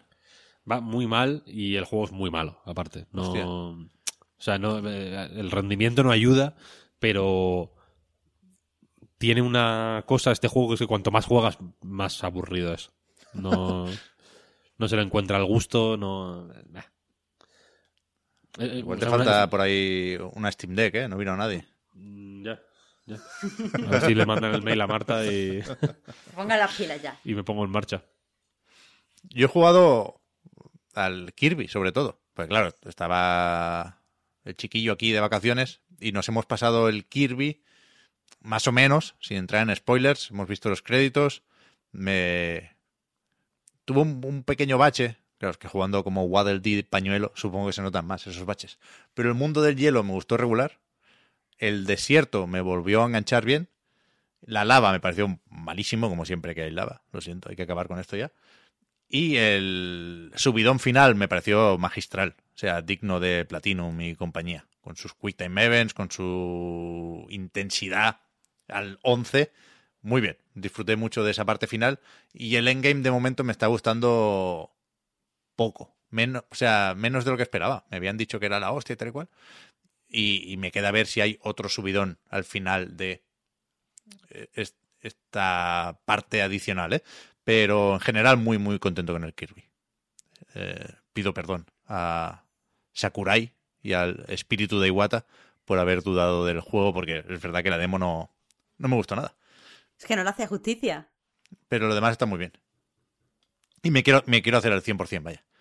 Porque, claro, una cosa es pasárselo en modo brisa con, con mi hijo, que, para que quede claro, tiene cuatro años y medio, ¿eh? pero sigo completando desafíos por las noches y ya me he matado a tres jefes, creo, los tres primeros, sin que me toquen. O los dos primeros. La palmera seguro. Y, y está guay. Me quiero hacer el 100%, aunque seguramente me voy a encontrar con que no tengo todas las bolas mm, del, del gachapón este coleccionable y, y lo mismo, ahí me rindo. Pero quiero ver todo lo que ofrece Kirby y la Tierra Olvidada. A mi hijo le gustan, no sé si es la tónica habitual, ¿eh? pero le gustan las evoluciones de las habilidades de una forma que no os podéis llegar a imaginar. Hombre, no me extraña. O sea, tenía ahí el martillo de juguete medio olvidado, de repente martillo prehistórico. Se, se vuelve loco, se vuelve loco. Está guay. ¿Cuál es su poder favorito? El Como sea explorador el juego, cancelado. no, explorador espacial, Mm. Ah, el de la pistolita, que tuvimos que mirar guía porque teníamos solo el explorador ilustre y dije yo no encuentro el plano. Y es verdad que quedaba una diana por ahí perdida y, y sí, sí, pillamos el astronauta y o sea, literalmente va loco con ese. No o sea, él podría estar horas. Sabéis que en el taller, si tiras para la derecha, hay una zona de entrenamiento que te pone Sí. un pelele. Sí, hay como... Sí. Podría estar horas ahí, destrozando ese, ese puto muñeco. le flipa, le flipa Ok. astronauta, sí. Está muy bien el juego, muy bien, muy bien, muy bien. Para que, o sea, perdón, eh, insisto con lo del Kirby para que no os penséis que mi vida eh, solo es miseria con el Babylon's Fall y que ya no te gustan los videojuegos. Los disfruto más que nunca, vaya. Y, y, y, y poco más, la verdad. Me, me- eh, tengo el Elden Ring ahí pendiente, pero no tengo la cabeza para tierras intermedias, muy a mi pesar, porque me, me apetece, ¿eh? Quiero terminarlo, quiero disfrutarlo, pero mm, no puedo concentrarme lo suficiente, no me quiero ni imaginar el combate de este Víctor. No, es que no sé ni cómo se llama ni, ni dónde está. Sé quién es, la del brazo prostético, pero no, no tengo el placer, no tengo el gusto. Ya llegará, ¿eh? No, de placer, placer ninguno, vaya, porque es una tortura. Pero si yo no paro de ver vídeos, me parece un combate que seguro que es muy difícil, ¿eh? Pero me parece espectacular el combate. Pero es muy complicado, tío. Muy complicado. Vale, vale. Se han pasado. Vale, vale. Pero voy a volver al Den Ring y ya, ya os contaré. Así que nos queda lo tuyo, Marta, que has jugado estos días. Pues mira, yo he estado jugando a un eh, deck builder roguelike que se llama Indie Slice, que no es muy conocido, pero quería hablar aquí en el programa porque tengo, o sea, he jugado y tengo como discursito alrededor. Nombre- Aparte, lo quiero reivindicar. Perdón, Marta, nombre mm, con cariño y respeto, nombre chino, ¿eh? Porque es Indies con, el- con- bueno, con el apóstrofe del plural, digamos, después de la S, no, en- no antes de la S, y lies de mentiras, ahí sí que no hay mucho problema, pero, pero joder, yo no sé, no sé en qué estaban pensando. Pero bueno, perdón, perdón. Ya, el juego, el juego está complicado. De hecho, os he dicho que es chino, no solo para porque sé que tenéis prejuicios contra los juegos chinos, sino porque en Steam el título sigue en chino. O sea que es difícil de encontrar, ¿eh? He vuelto ayer, justamente, por un día, ¿eh? Me podría haber librado. Ayer volví al Genshin. Para desmentir lo de los prejuicios, Marta. Sí, sí. Bueno, vosotros queda bien aquí delante de la gente, pero yo sé que tenéis, tenéis serios prejuicios. Yo sí. No, y Es verdad, es verdad. De hecho, lo que más me ha sorprendido cuando hemos hablado antes contigo, Marta, es que eh, nos dices que no es un clon de Slade Spire, que precisamente No. por esos malditos prejuicios es lo que uno podría pensar viendo por encima este Indie Slice. De hecho, por ahí va un poco mi, mi discurso. Porque, a ver, eh, a mí me gustan mucho lo- los deck builder. Y los deck builder roguelike, pues es eh, uno de mis géneros favoritos. Que no hablo mucho de él porque sé que a la gente no le gusta tanto los juegos de cartas como a mí. Y bueno, yo entiendo que esto es una comunidad eh, bastante nicho.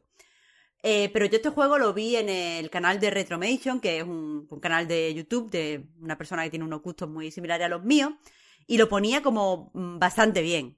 Lo que pasa es que cuando miré el juego, pues no lo había jugado casi nadie. Y después me metí en el Discord de, de Deck Building Roguelike, que es un. Pues un Discord de, gente que jugamos a este tipo de cosas así de, nicho, y la gente estaba bastante eh, apasionada con el juego. En el sentido de que. eh, pues eso, mm, ahora lo explico, pero me parece, ha- hace una cosa que es un poco lo contrario a lo que hace Slade Spire. Pero después he salido de, de la comunidad de, de eso, la comunidad esta de Discord más de nicho, y he visto de cómo, cómo se habla del juego en general, y es todo hablando en relación a Slade Spire. Y de verdad, mira, me encanta Slade Spire. Puede ser uno de mis juegos favoritos. Lo he disfrutado muchísimo. Eh, no he jugado a, a, a mods del juego porque eh, lo juego normalmente en Switch. Pero, pero me da, podría seguir jugando aunque ya tenga todos los personajes y lo haya conseguido todo, porque es buenísimo. Pero basta ya, o sea, basta ya de Slade Spire. No hay que, no hay que eh, mm, comparar todo con Slade Spire. Que es verdad que Slade Spire hace muchas cosas bien. Lo que pasa es que, joder, cuando hacemos esta comparación tenemos que tener en cuenta que Slade Spire es un juego súper minimalista, que reduce al mínimo las mecánicas de, building y que lo, lo engloba en un roguelike que también, eh, pues esta estructura la, minimaliza. Entonces, es normal que los elementos de, que muchos elementos de Slade Spire eh, pues estén en otros juegos similares, porque es que al fin y al cabo, si has hecho lo mínimo que puedes hacer con ese formato, es normal que eso lo encuentres en todo sitio. Y es verdad que por su, por su popularidad, eh, pues ha llevado al mainstream ciertas cosas muy interesantes, como lo de mostrar la intención del enemigo, o eh, no sé, como la forma de diseñar de una forma que se generen sinergias entre cartas. Que eso no lo han inventado, pero es verdad que lo han popularizado. Así que, vale, a tope, Slade Spire, la caña. Pero, eh, ya te digo, es, es injusto hacer la comparación todo el tiempo. Porque, eh, si, si, o sea, cuando tú reduces algo al mínimo, un, un género al mínimo, eh, eh, eh, los demás no es que estén todo el tiempo copiando es- eso, es que lo has reducido al mínimo y estás creando sobre ese mismo género. Así que mi discurso iba un poco por ahí. Lo que quería hablar de este juego precisamente es porque, que ahora lo explico lo que he dicho, que va, hace un poco al contrario de lo que hace Lady Spire, pero también porque este juego ha salido en dos formatos. Uno de ellos para plataformas móviles es un free to play. Eh, entonces, quien esté interesado puede probarlo de forma gratuita, sabiendo que eh, después puede jugar la experiencia premium si te gusta en PC y que la experiencia premium está mucho mejor, porque la diferencia es básicamente que, eh, pues, para, para mm, meter compras dentro del free to play han creado como un sistema de dunas, de, perdón, de runas para mejorar las cartas y las runas se compran con, dinero real. Es algo que además es súper obvio cuando juega la experiencia premium porque vienen dos menús diferentes, uno para comprar la runa y otro para poner la runa y, no tiene sentido, claro, la experiencia premium, pero todo viene de que en la gratuita pues te tienen que llevar a comprar. Pero las runas tampoco afectan mucho para que no digan tampoco que es un pay to win.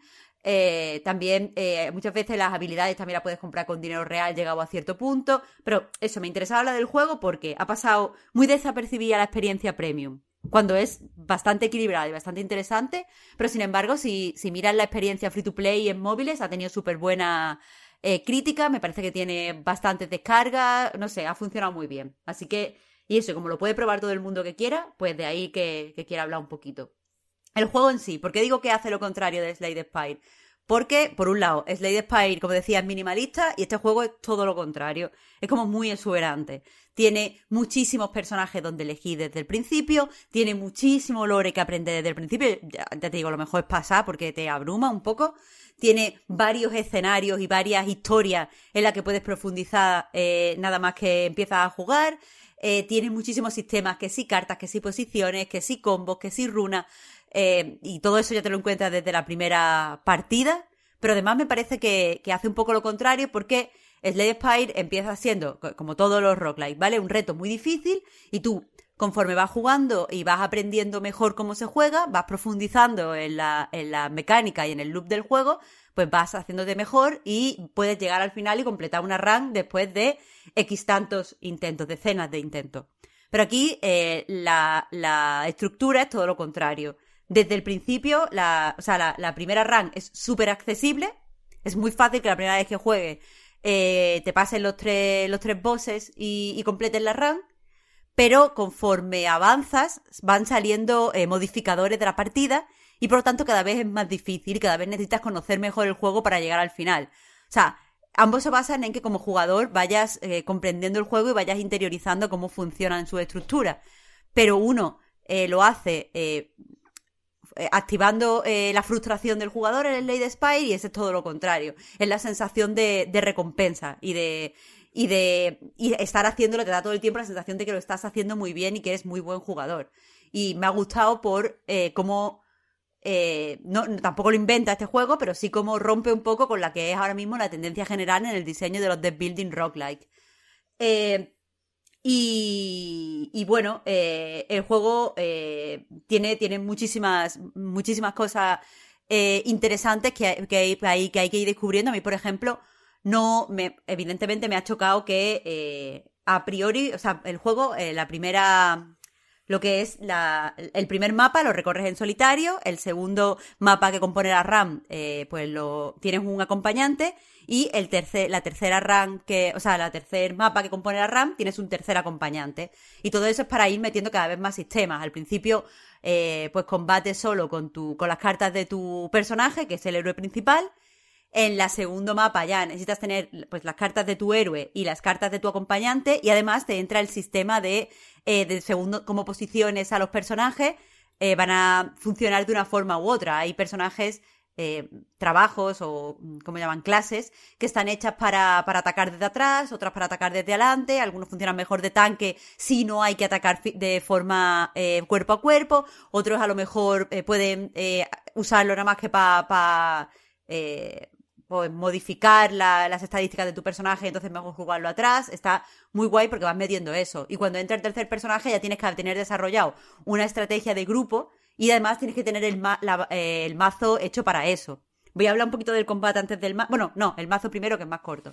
Sobre el mazo. La forma en la que de crear los mazos. Eh, otros juegos, y también el Slade Spire, funcionan mejor cuanto. O sea, funcionan eh, indicándote como jugador que lo que tienes que hacer es hacerte un mazo, mazo progresivamente más grande y variado. Porque te encuentras con muchos tipos de enemigos durante la RAM. Aquí funciona diferente. Tenemos como tres historias principales eh, que podemos ir recorriendo con sus más de 20 modificadores, es decir, tenemos que, para tener una historia completa, jugar más de 20 veces la misma, o sea, las diferentes, eh, tenemos que hacer más de 20 runs diferentes y todas las hacemos exitosas. Ya ves. Eh, y cada una de, es que todos se basan en jugar mucho, pero bueno, el caso. Cada una de estas historias diferentes está protagonizada por un clan que tiene unas características concretas. Y los jefes, tú ya sabes por anticipado que vas a tener esas características concretas.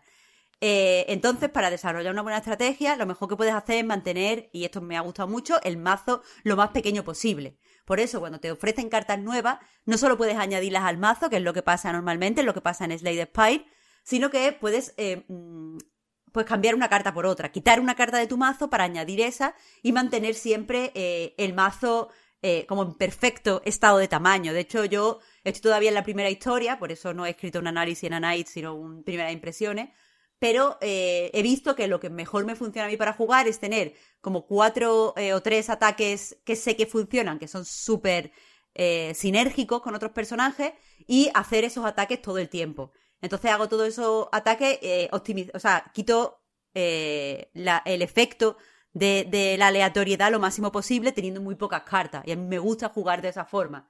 Y respecto al combate en sí, eh, lo que me ha gustado es que son combates súper flexibles y hay muchísimas formas de, abordarlo. Lo que más me ha gustado, por ejemplo, y pongo la primera clase como ejemplo para que nadie me diga que es spoiler, aunque no podría ser spoiler porque tú tienes todo desbloqueado desde el principio, pero bueno. Cuando juegas con los magos, por ejemplo, cuando juegas en solitario, el juego te, crea una, eh, el combo básico del mago, que es lanzar ataque, ataque, skill. Skill es defensa. Eh, si tú juegas así, vas subiendo los poderes psíquicos del mago y tus ataques son progresivamente más poderosos. Pero cuando añades un, otra persona a tu equipo, otro personaje, a lo mejor hay otro combo que te beneficia más. Entonces, eh, ahí está lo que decía. Eh, el mazo es pequeño, pero son muy flexibles. Tú puedes jugar usando estos combos y potenciando las habilidades psíquicas de tu mago, las habilidades mágicas, o puedes jugar usando los combos del resto de personajes, que pueden ser, por ejemplo, cuando tienes un personaje mecánico, creo que se llama, que, que juegan mucho cuerpo a cuerpo, hacer combos de tres ataques te genera otro ataque extra o un ataque que se juega doble y todo eso está muy bien. Y además si después con eso meten un montón de elementos que sí, habilidades, las habilidades funcionan súper bien, las runas no funcionan tan bien, pero las habilidades, por ejemplo, hacen que, eh, por ejemplo, empieces todos los combates con más fuerza o con más energía, pero son muy, muy caras, entonces tienes que saber si se las pones a tu héroe o se las pones a un acompañante, teniendo en cuenta que los acompañantes, uno de ellos va a estar en el, en el frente y probablemente tenga más posibilidades de morir, pero precisamente hay habilidades que dicen que si mueres, ese acompañante te beneficia porque no sé qué. Es decir, que el combate es ultra flexible y permite un montón de estrategias. Y eso también choca con el Lady Spire, donde normalmente te comprometías con una estrategia. Yo que sé, voy a jugar a navajas. Pues jugaba eh, teniendo cartas que todo el tiempo te generaran más navajas y pudieras hacer ataques pequeños pero muy numerosos. O voy a jugar a veneno. Y todo el, tiempo era, pues voy a meterle veneno al personaje y después voy a multiplicar, triplicar, cuadruplicar su veneno para eh, que vaya muriendo poco a poco. El juego como que eh, beneficia esa, especialización, ¿no? El Slade Spire, quiero decir. Exacto. E, eso es lo que quiero decir. Te, te, desde el principio, según las cartas que tengas, te dice, pues coge una estrategia con este personaje y cuanto más te ajustes a tu estrategia, mejor. Pero este juego es todo lo contrario. Eh, da es mucho gustito ser tan flexible, da mucho gustito eh, como poder decidir, como cuando te añaden un nuevo personaje, decir, vale, pues esa estrategia ya no, me funciona, voy a por otra. Y, está bastante, bastante guay. Así que, eh, bueno, eso, recomiendo el juego, sobre todo porque se puede, se puede jugar de forma gratuita. Pero sobre todo recomiendo que dejemos de compararlo todo con Slade Spy, que es muy buen juego, pero dejémoslo ya, por favor. Hay muchos deck builder rock-like en esta vida, para estar todo el rato hablando de Slade Spy. Joder, me parece bien. Eh, estoy mirando, Marta, la página en Steam, yo sabéis que se ha pronunciado unas cuantas veces la palabra mazo, con lo cual me tengo que pensar muy bien si me meto o no aquí, pero eh, pensando en la gente que, le puede interesar, veo que dos cosas. Está en acceso anticipado todavía y pregunto, ¿se ve lo que está por llegar? ¿Hay alguna parte del menú que diga under construction y, y, no se puede terminar, por ejemplo? ¿no? Es que las, por lo que has dicho parece bastante completo, ¿no? Es que yo creo, y me lo puedo estar liando, pero es que creo que no está en acceso anticipado a pesar de lo que pone ahí. Quiere decir, el juego salió en, móvil el 31 de... No, salió el 25 de marzo en móviles y después el 31 de marzo tuvo un lanzamiento en Steam que no fue en acceso anticipado. En acceso anticipado lleva año y medio. Y ¿Qué lo dices? que... O sea, y yo creo que es que aunque ponga juego con acceso anticipado en la página de Steam, cuando tú le das a descargar no hay nada de acceso Vale, anticipado. vale. Te O compras sea, el juego y ya. Pueden haber marcado algo mal o haberla liado con algún formulario, es verdad, porque pone en la ficha de Steam, efectivamente, el título en chino, que no voy a saber leerlo, y fecha de lanzamiento 31 de marzo de 2022 y fecha de lanzamiento en acceso anticipado 31 de marzo de 2022, que, que- que entiendo que no, no es útil esta información y, y por lo tanto tiene que estar mal puesto algo, pero aparte hay una demo. ¿Sabes cómo es la demo, Marta? Porque no, la demo entiendo que no será la versión free to play. Estará limitada No, no. de otra forma. Sí, te limitan. eh, yo, lo- de hecho, lo- antes que el free to play, eh, probé la demo porque Vale. lo pusieron en el Discord este que hablo. Y te limitan los personajes. No Vale, guay. puedes. Hay muchísimos personajes y solo te dejan unos cuantos. Que por cierto, los personajes, y lo digo y sé que a la gente no le gusta, pero los personajes, hay una clara diferencia entre cómo están diseñados los personajes femeninos y los masculinos, ¿sabéis? Bueno, O sea, como que hay Por- do- por dos líneas sea, de ¿no? cool y tetas. Y por lo que sea, las mujeres son tetas y los hombres cool. Que, bueno, pues es una cosa que pasa y hay que decirla. ¿Cool o culo? Eso también estaría, Exacto. sería interesante, ¿no? En plan, los tíos tienen unos culazos de, de, de, de piedra, ¿no? Y las tías tetas. Se han centrado ahí, les ha gustado, pero poco culo. A cambio, A ver, si, si, si fuera así, yo no lo criticaría. estaría guay. ¿eh? Pero la diferencia es tan llamativa que sí que hay que criticarla. bien, bien, pues a ver si acaba haciéndose tan popular como Slade Spire, que está todavía por ahí. ¿Dó- ¿Dónde había que bajarlo ahora? En, en- en el Plus de Play 4, ¿no? ¿Está en el Plus ahora? Te diría que sí. Anda. Me parece que sí. Es que a veces algunos meses se me pasan los juegos del Plus. Pero creo que sí, creo que sí. Pues bueno, si alguien queda que no haya jugado a Slade Spire, pues el, momen- es un momento tan bueno como cualquier otro. Aunque yo recomiendo la versión de tablet, ¿eh? que de un gustito total. Es verdad. En Switch, ¿no? Es donde está la... Where the magic happens. A ver, yo, yo lo juego en Switch. Yo lo juego en Switch, pero sí que es verdad que he probado la versión de, de iPad, por ejemplo, y el deslizar las cartas da, da mucho gusto, tío. Ya, eso sí. da especial sí. gusto. Sí está Slade Spire y que no se me olvide bajar el de Bob Esponja, ¿eh? me cago en la leche, voy a ponerlo aquí. Añadir a la biblioteca. Uh. Añadir a la con- cola. Con el móvil. Patapam. No se me escapa a mí eh, este Patricio, ¿eh? Yo creo que ya está, ¿no? Sí. Vamos a ver qué preparamos la semana que viene, que todavía no tocará con webcam. Yo, o sea, esta mañana os juro que lo primero que he pensado ha sido, por favor, que no toque webcam. Porque estaba con una cara y, y, por supuesto no sabía en qué día estábamos y, y no. El próximo viernes es 29, por poco. Uy. Nos iremos ya al 6 de, de mayo. Fíjate. Guay, guay. Aún así, eh, la semana que viene tenemos que hacer algo especial, ¿Qué hay? porque me cumple. ¿Qué hay la semana que viene? Mi cumple. ¿Tu cumples? El 30 es mi cumple. Hay que Hostia, hacer especial de Reload. Reload especial cumple Marta. ¿Qué juego No te sé, regalamos, pensaba- Marta? ¿Qué juego sale la semana que Uh, viene? uh, ¿Qué juego uh, quieres? Seguro que una mierda con un coco. No, no, no. Tenemos, tengo que hacer algo. Elden Ring no. Elden Ring Sí, ya lo tienes, Eso, eso.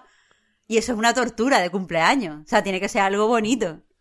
No, mira ahí para que esté jodida llorando. Espérate, no, no no, yo ya pe- ¿No sale el, el Nintendo Switch Sports la semana que viene? Hostia, sí. Pero, no veo, Dios mío, que es que me tenéis toda la manía, ¿eh? Qué asco. Esto es bullying casi. Pero tú sabes, yo, bueno, yo estoy, yo no le he seguido mucho la pista, porque a mí me da completamente igual el Wii Sports. Quiero decir, no, ni me hacía gracia el tenis.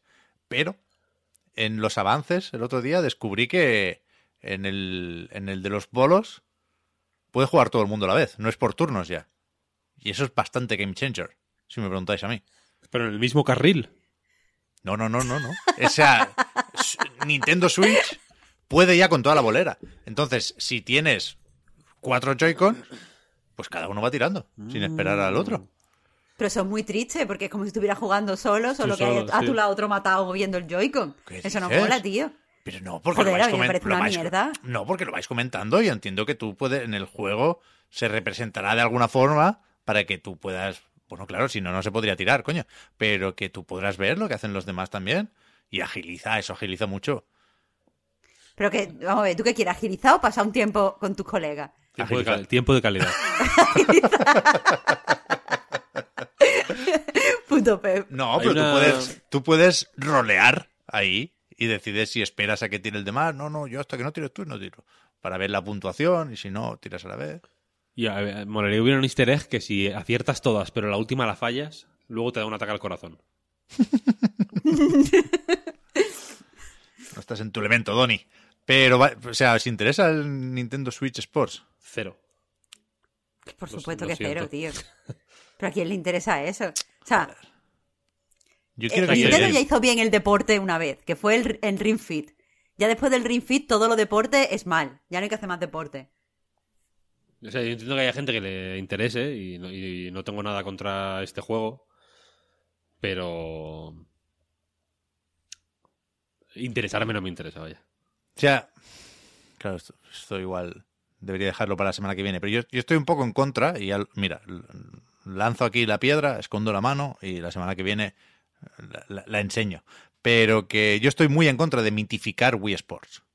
Hay, bueno, hay esa tendencia que nunca se fue del todo, pero con el anuncio de Nintendo Switch Sports se, se, se subió a la máxima intensidad y, y Wii Sports es una mierda. O sea, me da igual que lo jugaran los abueletes, me da- es una mierda de juego, lo siento. Es el juego más vendido de la historia, trampa, porque venía con la Wii. Nadie quiso comprar Nintendo, o sea, el, el Wii Sports. Lo que pasa es que se lo regalaron, después salió el Wii Sports Resort y vendería sus milloncetes, pero no fue lo mismo. A pesar de que era bastante mejor juego.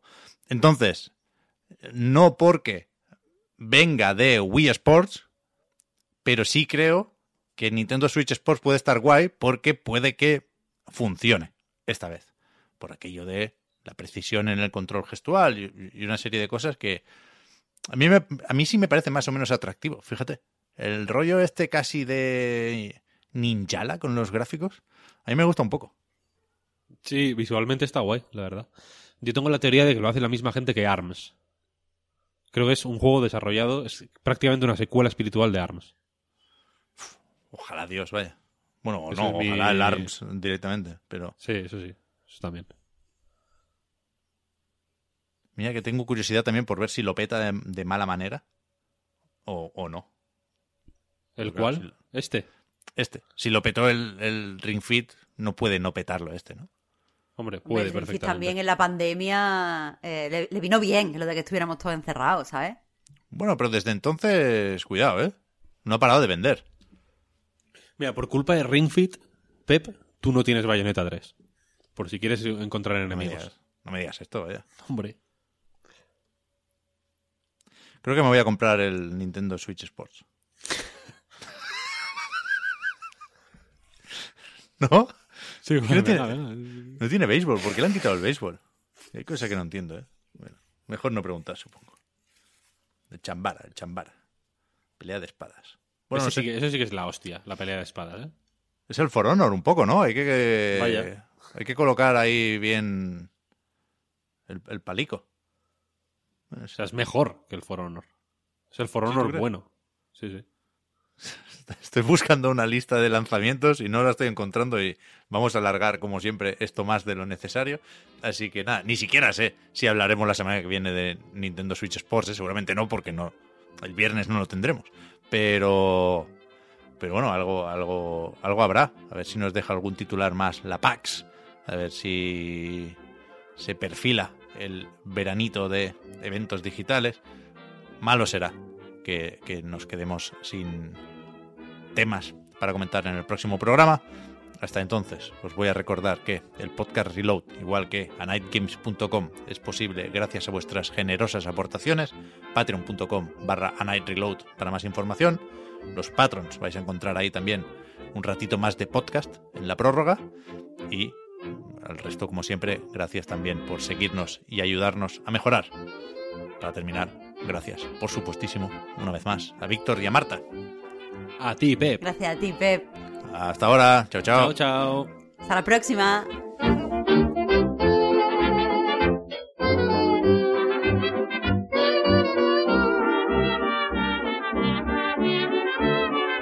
I want to wake up in the morning and hear the birdies say good morning, the way they always say good morning in my Ohio home.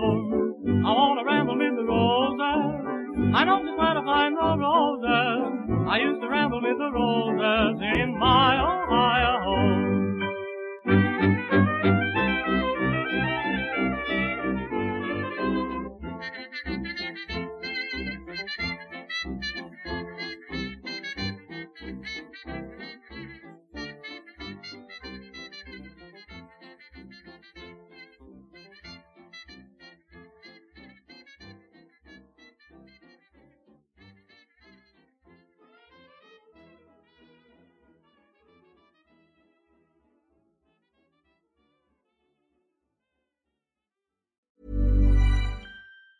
Mom deserves the best, and there's no better place to shop for Mother's Day than Whole Foods Market. They're your destination for unbeatable savings, from premium gifts to show-stopping flowers and irresistible desserts. Start by saving 33% with Prime on all body care and candles. Then get a 15-stem bunch of tulips for just $9.99 each with Prime. Round out Mom's menu with festive rosé, irresistible berry chantilly cake, and more special treats. Come celebrate Mother's Day at Whole Foods Market.